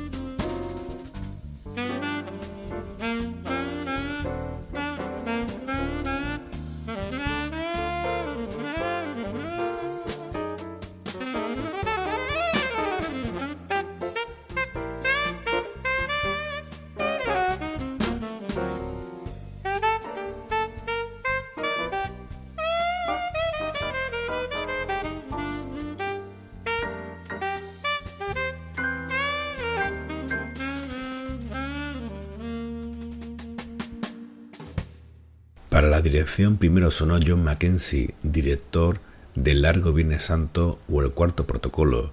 Luego fue Abel Ferrara, quien había tenido un reconocimiento en 1992 con su trabajo Teniente Corrupto. Finalmente Berman contrató a un viejo conocido suyo, Brian De Palma. A este, en cuanto le contaron de lo que iba la película, no estaba muy convencido por lo que no quería hacer otro filme con gángster hispanos como ya hiciera en Scarface. Pero leyó el guion y le encantó, concibiéndola como una película de cine negro. De Palma eligió a su equipo habitual, que estaba formado por el diseñador de producción Richard Silbert, el editor Bill Pankow, la diseñadora de vestuario Audie Bronson Howard y el director de fotografía Stephen Burum. En el club, Brigante se encuentra con problemas con algún que otro cliente. Don Carlito, ese tipo de ahí dice que no tiene por qué pagar. ¿A qué tipo te refieres? Aquel, al del traje rojo que está allí. Solo quiero besarte. Vamos, no seas tímida. Con labios más Disculpe, ¿ocurre algo con la cuenta? Claro que ocurre algo con la cuenta. Vamos, nena, dame la lengua. Benny, ¿qué te pasa? Joder, pero bueno, lo siento, lo siento mucho, señor Brigante, no sabe cuánto lo siento. No tengo ningún problema, solo que ese hombre saso me debe dinero y es un poco lento para pagarme. Así que lo estoy deduciendo de la cuenta. No hemos sido formalmente presentados. Me llamo Benny Blanco, soy del Bronx. ¿Me conoce? Claro que le conozco, es Carlito Brigante, el cabrón más grande que ha parido madre. Pues yo no le conozco. Así que no le debo nada, se lo debe Saso. El local ahora es mío, con nuevas reglas. Todo el mundo paga. ¿De acuerdo? Sí, sí, claro, de acuerdo, entendido, entendido, ¿eh? ¿Qué te pasa? Págale la puta cuenta, capullo. Al camarero. Al camarero, ¿qué te pasa, cabronazo? Y pídenos champán de esa porquería francesa, ¿eh? Espere. Tómese una copa con nosotros. Me gustaría No, tener una no, no. conversación con usted, amigo. Eh, tráele una silla. ¿No ves que está de pie? Vamos, tráesela. Y tú quítate esa cara de gilipollas. ¿No sabes quién es? ¿No sabes quién es? Este hombre, aquí donde le ves, es el Rockefeller del negocio del caballo. Te lo digo yo. Pues ahora me entero. Ah, vamos. ¿Cuántos camellos ¿Del tenía en las calles? ¿90, 100? ¿Me equivoco? Algo parecido, sí. Yo estoy empezando y bueno, ya sabe, estoy montando mi organización y trato de rentabilizar al máximo mis potencialidades. Tengo un montón de mierda a punto de explotar. Si me dedica dos minutos para Tal cambiar vez la próxima vez, amigo. Solo dos minutos, Te deseo señor mucha Brigante. suerte. Solo Ya dos. hablaremos. Ya hablaremos. Dos minutos, señor Brigante. Solo eso. Jodidos críos. Mueven un par de papelinas y ya se creen peces gordos. Se han enriquecido mientras estaba en Chirona y ahora he de respetarles. Que les jodan. Que les den por el saco. Ramón, Sí, Carlito. comprobemos la caja.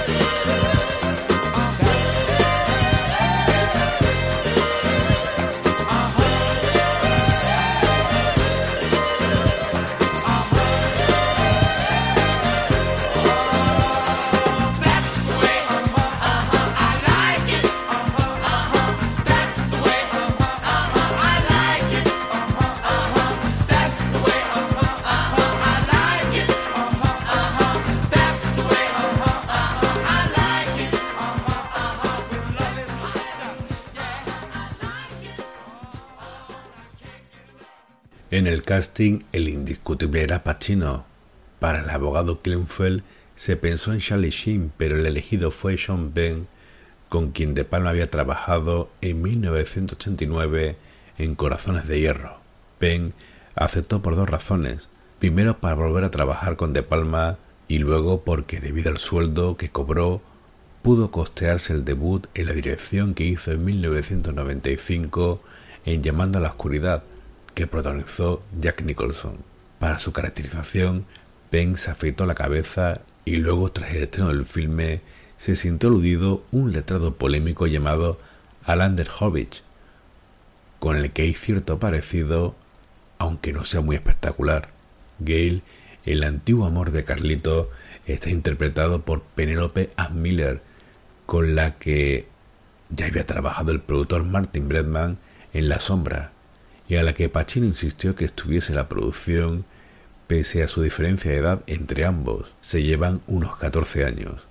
Hay que decir que la primera opción de De Palma para este papel era Alison Doody, la rubia mala de Indiana Jones y la última cruzada, pero esta rechazó el papel porque no quería hacer dobles.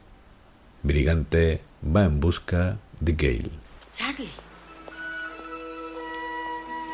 Hola, Gale.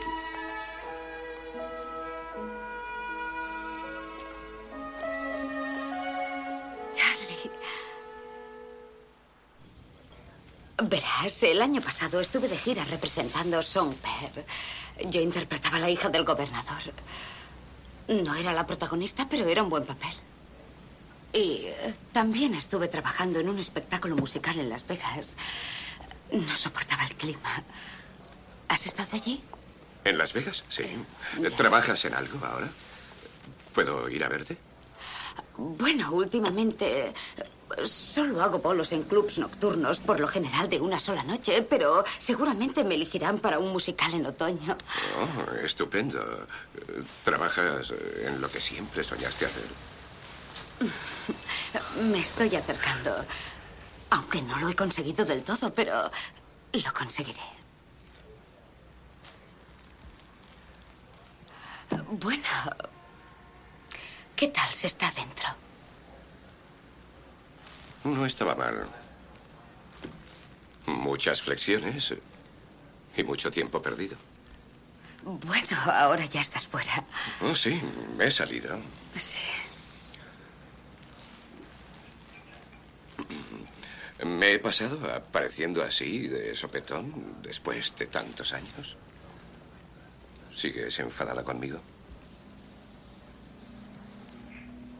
¿Tú qué crees? Me dejaste plantada.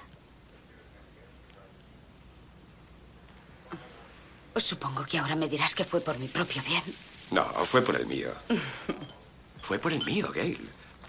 Solo pensé en mí. Verás, eh, tenía que cumplir 30 años. ¿Qué podía hacer? Eh, Suponía que intentarías esperarme, me, visitarías y eso haría que pensara en ti en todo momento. Bueno, ¿qué podía hacer yo? Verás, estaría en la cárcel preguntándome a todas horas dónde estarías, qué harías, con quién saldrías. Me habría vuelto loco, Gail. Me hubiera matado.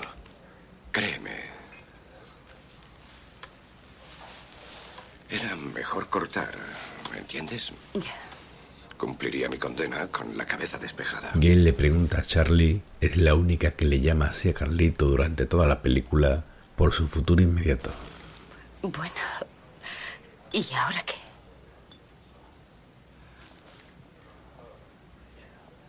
¿Ahora qué? No lo sé. Ahora estoy libre. Si eso sirve de algo.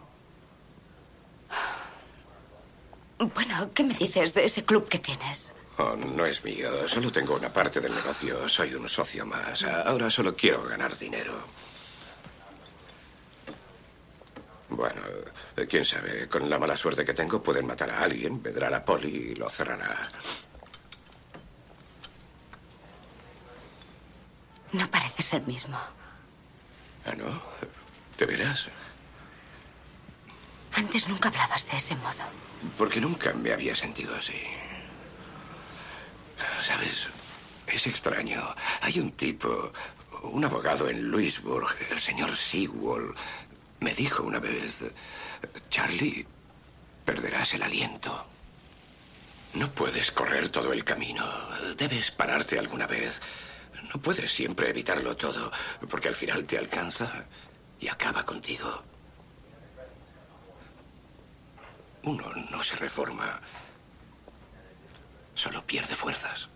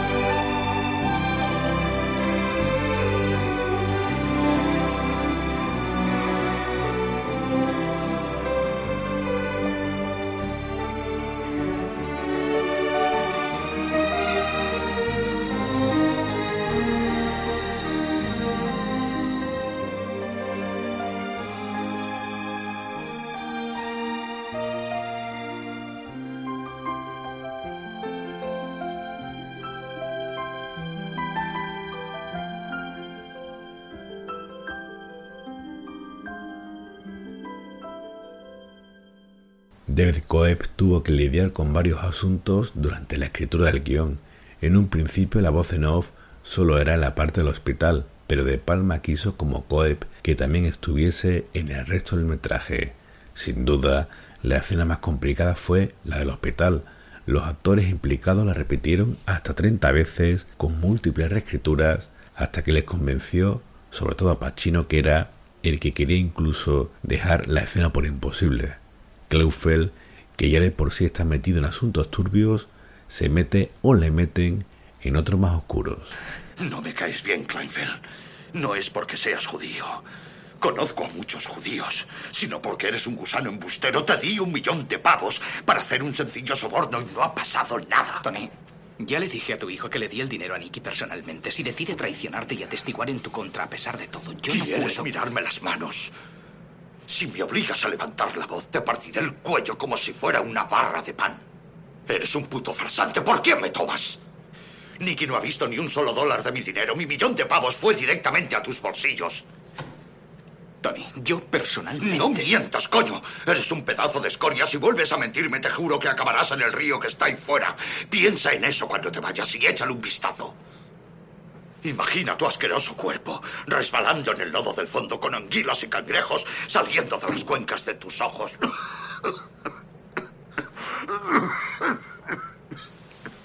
¿Qué, qué quieres de mí? Es sabido que tienes un barco. Sí. Bien, pues vas a sacarme de aquí. Ya te lo he dicho, en este momento todo mi despacho está trabajando en tu apelación. He hablado con el. No me refería a ninguna apelación, me refería a que vas a ayudarme a escapar de aquí.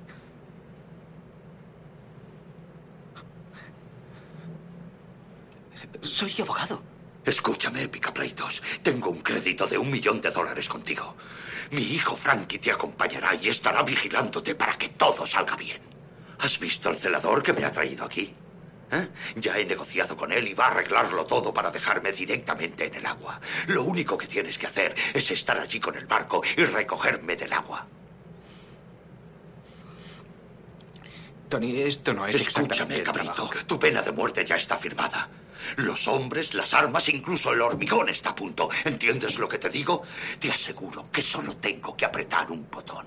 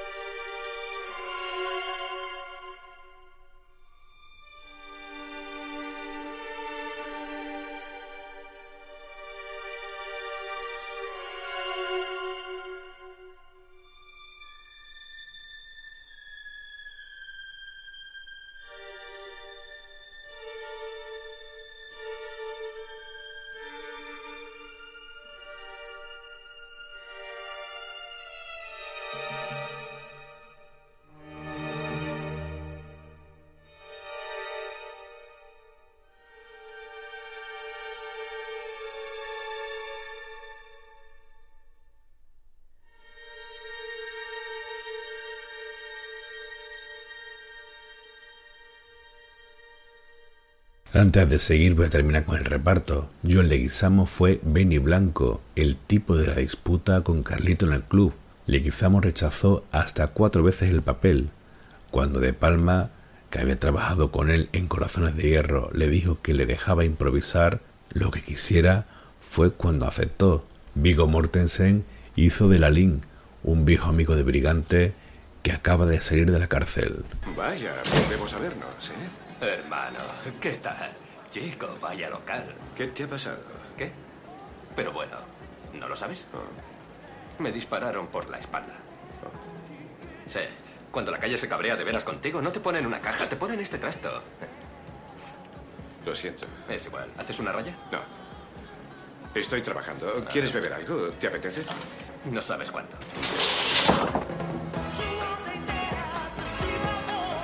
Pachanga, ¿qué ocurre ahí arriba? Vamos, dime. No seas curiosa. Eh, por cierto, vi aquella chica con la que salías. Eh, me refiero a la de las Bahamas. Aquella rubia que se parece tanto a mi hermana. ¿Hablas de Gail? Sí, verás, la vi bailando en un local de la 48 con Broadway. ¿Cuándo fue eso? Eh, hará dos semanas. Actuaba en un número muy sugerente. Ya sabes, muy artístico. Algo con talento, con mucho, mucho talento. Esa chica es muy buena. ¿La 48 con Broadway? Me Vaya, pondré veo. otra copa. Veo que has vuelto a los negocios, ¿eh? Ya me he retirado, Lalín. Estaba harto. Se acabaron los negocios para mí. Ah, vamos, hombre. Con tanta gente importante en Louisburg. ¿Y no hiciste contactos? En general leí mucho. Trabajé en mi apelación y cosas así. Háblame de ti. ¿Qué haces aquí? Pachanga me dijo que te habían caído 30 años. Sí, me libré. ¿Te libraste? ¿Cómo lo hiciste? Bueno, igual que tú, leí mucho. Además, trabajé con gente importante en la trena y... Me absolvieron, eso es todo. Es estupendo. Me alegro. Brindo por ti. Y yo por ti. Al fin libre.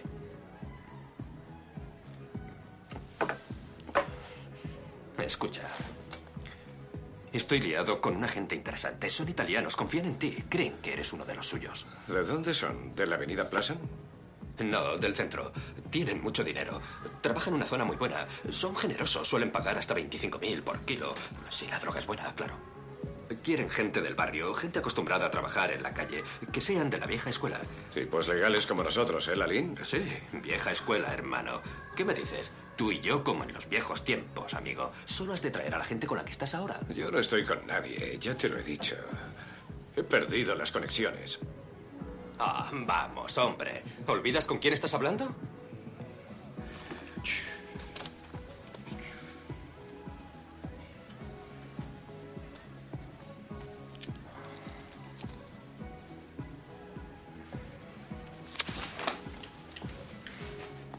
¡Qué sorpresa! Espera, espera un momento. ¿Es así como te libraste de los 30 No. años, pedazo de cabrón? Te lo explicaré. ¡Voy a matarte, cabrón! ¡Te juro que lo haré! ¡Te tiraré al río! Coño, ¿qué cojones está pasando, Carlito? No, espera un momento. ¿Quieres esperar un momento? La no es lo que convertido en un soplón. Puedo explicártelo todo. Voy a matarte, cabronazo. Ahora verás. Basta, ya basta, pachanga. Deja que me lo cargue. Déjale, déjale que me mate. Sal, mátame, sal. mátame, cabrón. Mira cómo estoy. Mira cómo estoy. Vamos, mírame. Tú lo tienes todo, hermano. En cambio yo, vamos. Mira con qué coño tengo que pasearme. Con jodidos pañales. Llevo unos jodidos pañales. Me cago en los pantalones todos los días. No puedo andar, no puedo follar. ¿Sabes? Adelante, acaba conmigo, cabrón.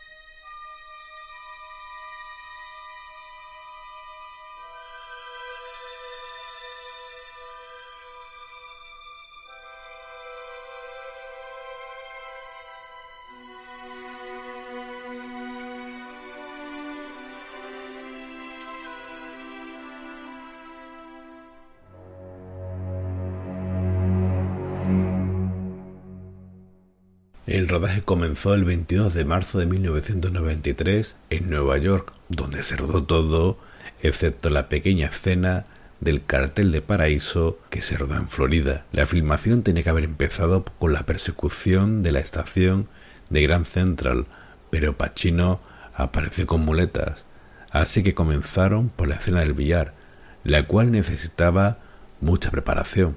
Cuando en el estudio vieron la secuencia, le dijeron a De Palma que la cortase, porque la había muy larga. Sin embargo, el director le puso más segundos. ¿Y qué dijeron en el estudio? Cuando la vieron de nuevo, que estaba mejor así, más corta. Carlito visita a Gil en su trabajo y él se esperaba otra cosa. Vaya, has estado realmente fenomenal. Hablo en serio. Gracias. Algo, ¿cómo diría? Muy, muy... ¿Sexy? Exactamente. Bueno, ese es el efecto deseado. Oh, señorita, ha sido, ha sido realmente maravilloso. Maravilloso. Algo realmente maravilloso. Muchísimas gracias. Sí, maravilloso. Gracias, muchas gracias. ¿Qué te decía yo? Admiradores.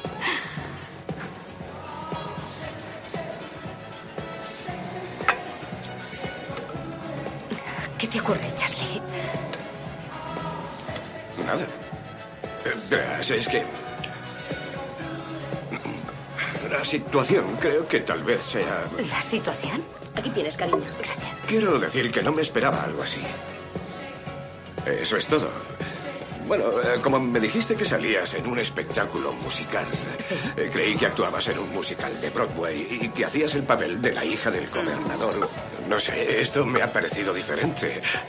No digo que sea nada malo, solo que me ha sorprendido. Espera, es solo un trabajo. Solo bailo. Me pagan bien por ello. Y no follo con nadie. Oh, eh, Gail, eh, yo no he dicho eso, por favor. No, Charlie, creo que estás juzgándome y eso Oh, no me vamos, gusta. Gail, no te estoy juzgando, por favor, no digas eso. Eso no es Yo nunca te he juzgado. ¿Y qué haces tú que sea tan maravilloso, eh? ¿Has matado a alguien alguna vez?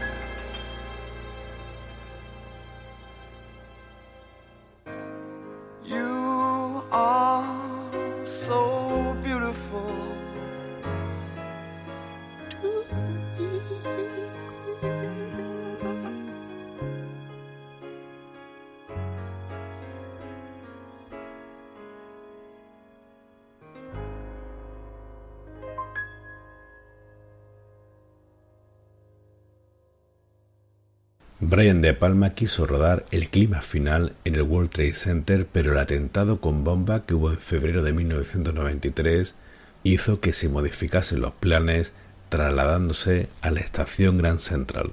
Al director no le gustó esto, porque podía recordar a esa otra escena suya con escaleras y una estación de tren como es la famosa de los intocables leones, pero tuvo que claudicar. El plano secuencia se estudió al milímetro porque tienen que hacerlo rápido para no cortar mucho el tiempo del tráfico de viajeros. Pero al final no salió como querían porque hubo un malentendido con el operador de cámara y al final tuvieron que hacer un pequeño corte en el montaje haciendo otro plano y partiéndolo en dos. Los trenes estuvieron cronometrados para coincidir exactamente con la llegada de los personajes, pero sin duda la escena más complicada de rodar fue en la que Carlito está en la escalera mecánica. La escena de la huida de la cárcel flotante de Riker no se hizo en el río, sino una pequeña esclusa de un astillero neoyorquino que se cerró y donde se puso una boya y unas máquinas para generar niebla. Carlito se encuentra con Benny Blanco y esta vez no es muy amable. Señor Brigante, esta es la segunda vez que me rechaza una copa. ¿Qué pasa? ¿No le gusta mi champán? Podría ser. Bueno, tal vez se trate de un jodido malentendido. Quizá no se acuerde de mí. Mi nombre es Benny Blanco. Tal vez me importe un carajo. Igual que no recuerdo tampoco la última vez que me soné las narices. ¿Quién coño eres para que deba recordarte, eh? ¿Te crees que eres como yo? Tú no te me pareces en nada, cabrón. Eres un pringado. Yo he estado con mucha gente, gente relacionada. ¿Con quién has estado tú? Con carteristas gilipollas, travestis, maricones, hijos de puta. ¿Por qué no te pierdes? Anda, ve a dar un tirón. Lárgate a dar un paseo, coño. El único problema es que Steffi no sabe a quién pertenece. Vamos, Steffi, andando. Steffi se queda aquí, es donde pertenece. Steffi está cometiendo un enorme error. ¡Largo de aquí! Cerdo, hijo de puta, te mueve la cabeza, ¿eh? Vamos, levanta el culo de ahí. Cabrones traidores. Dave, Voy a volarle los sesos a este conmigo en la calle. Guarda ese jodido revólver. ¿Qué mierda le da? ¡Maldito cabrón, acabaré contigo! ¿Qué te ha parecido? ¿Eh? ¡Dale las manos, maldito!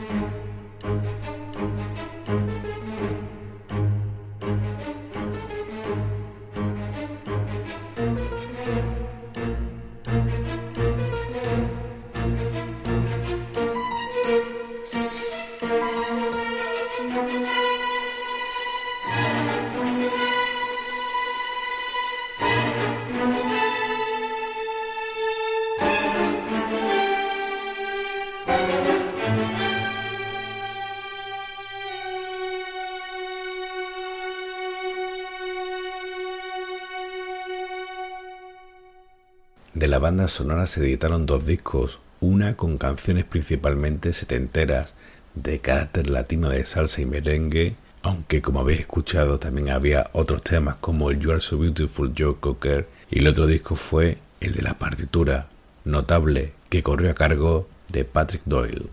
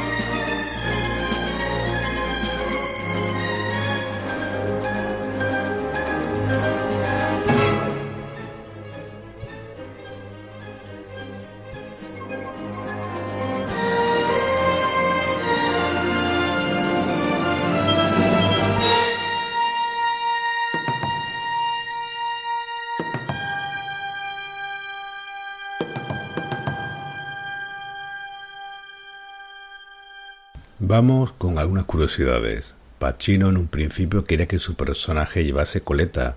Cuando fue a inspirarse al Harlem latino, vio que nadie llevaba coleta y no se la puso.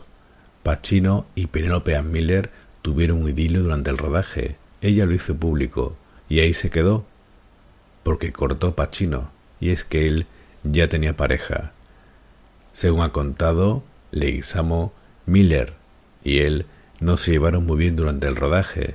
Según el actor, se debió a que él hizo una crítica sobre el vestuario de ella y el peso de la actriz, que obviamente no le sentó bien. Leguizamo, eso nunca, nunca se hizo una señorita, que lo sepas. A Pacino casi le dio un jamacuco en la cena del tren.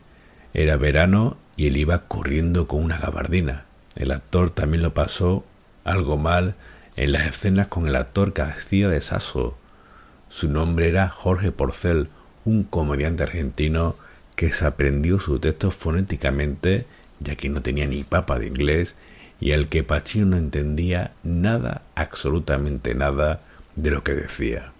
Con un presupuesto de 30 millones, el filme se estrenó el 3 de noviembre de 1993. En su primer fin de semana hizo 9 millones, finalmente hizo 36 en Estados Unidos y 63 en el resto del mundo. Las críticas no eran malas, pero señalaban que recordaban mucho la película a Scarface y a lo intocable de Leon Ness. No recibió ninguna nominación al Oscar. Kleinfeld le propone algo a Carlito. Necesito que hagas algo por mí. ¿De qué se trata?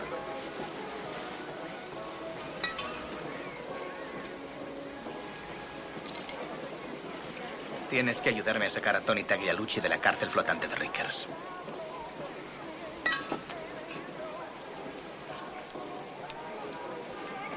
¿Estás loco? Cree que le robé un millón de dólares. Me ha condenado. En mi opinión, ese cerdo está totalmente paranoico. Dave. ¿Te das cuenta de lo que acabas de decirme? Si no lo hago, hará que me maten. Así de sencillo. ¿Significa eso que entrarás por la fuerza en la prisión? No, no, no, no, no. ¿Crees que estoy loco? No. Saldrá nadando de la isla. ¿Nadando? Sí. ¿Se ahogará? No, si tú y yo le recogemos. Con eso. En la cárcel tiene contacto que le echará al agua. Llevo años navegando por el estrecho. Conozco ese canal como la palma de la mano. Cruzaremos la bahía de Little Neck hasta la costa norte para recogerle.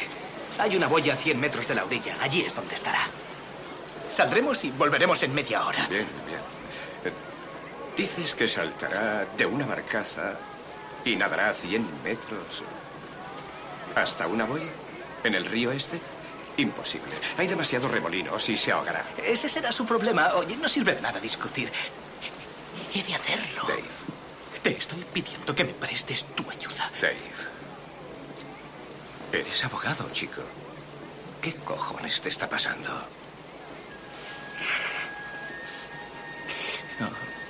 No lo sé. No lo sé. Estoy hecho polvo. Y no puedo pensar con claridad. Me encuentro en una situación imposible. En cuanto deje a Tony a salvo, es, es posible que él y el cabrón de su hijo tengan planes para mí. ¿Pero qué planes? ¿Qué quieres decir? ¿Qué clase de planes? Quizá me mate. Ese tipo me odia a muerte. Estoy en un lío. Estoy metido hasta las cejas en un lío. Eres la única, la única persona en toda la tierra en quien puedo confiar. Te, te, te daré 50 mil dólares por acompañarme. Dave. Si te acompaño, no es por el dinero. ¿Lo harás? ¿Cuándo será? No lo sé. Su hijo tiene que llamarme. ¿Lo harás?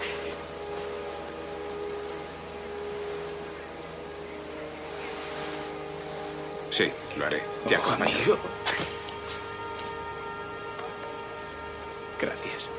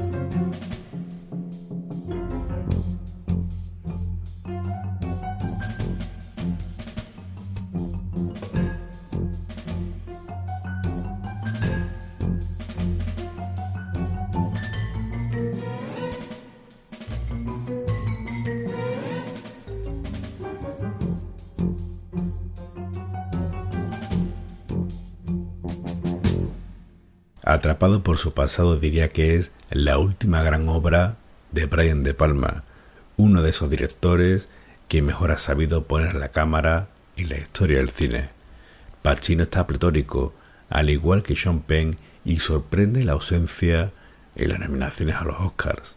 En 2005 se hizo una adaptación que salió directamente en DVD de la primera novela de Quinn Torres, que simplemente se deja ver. Los cortes de este monográfico solo reflejan la primera hora y cuarto del filme. Queda una hora más con giros y sorpresas que espero que gusten tanto como servidor. Qué grande es Carlito Brigante.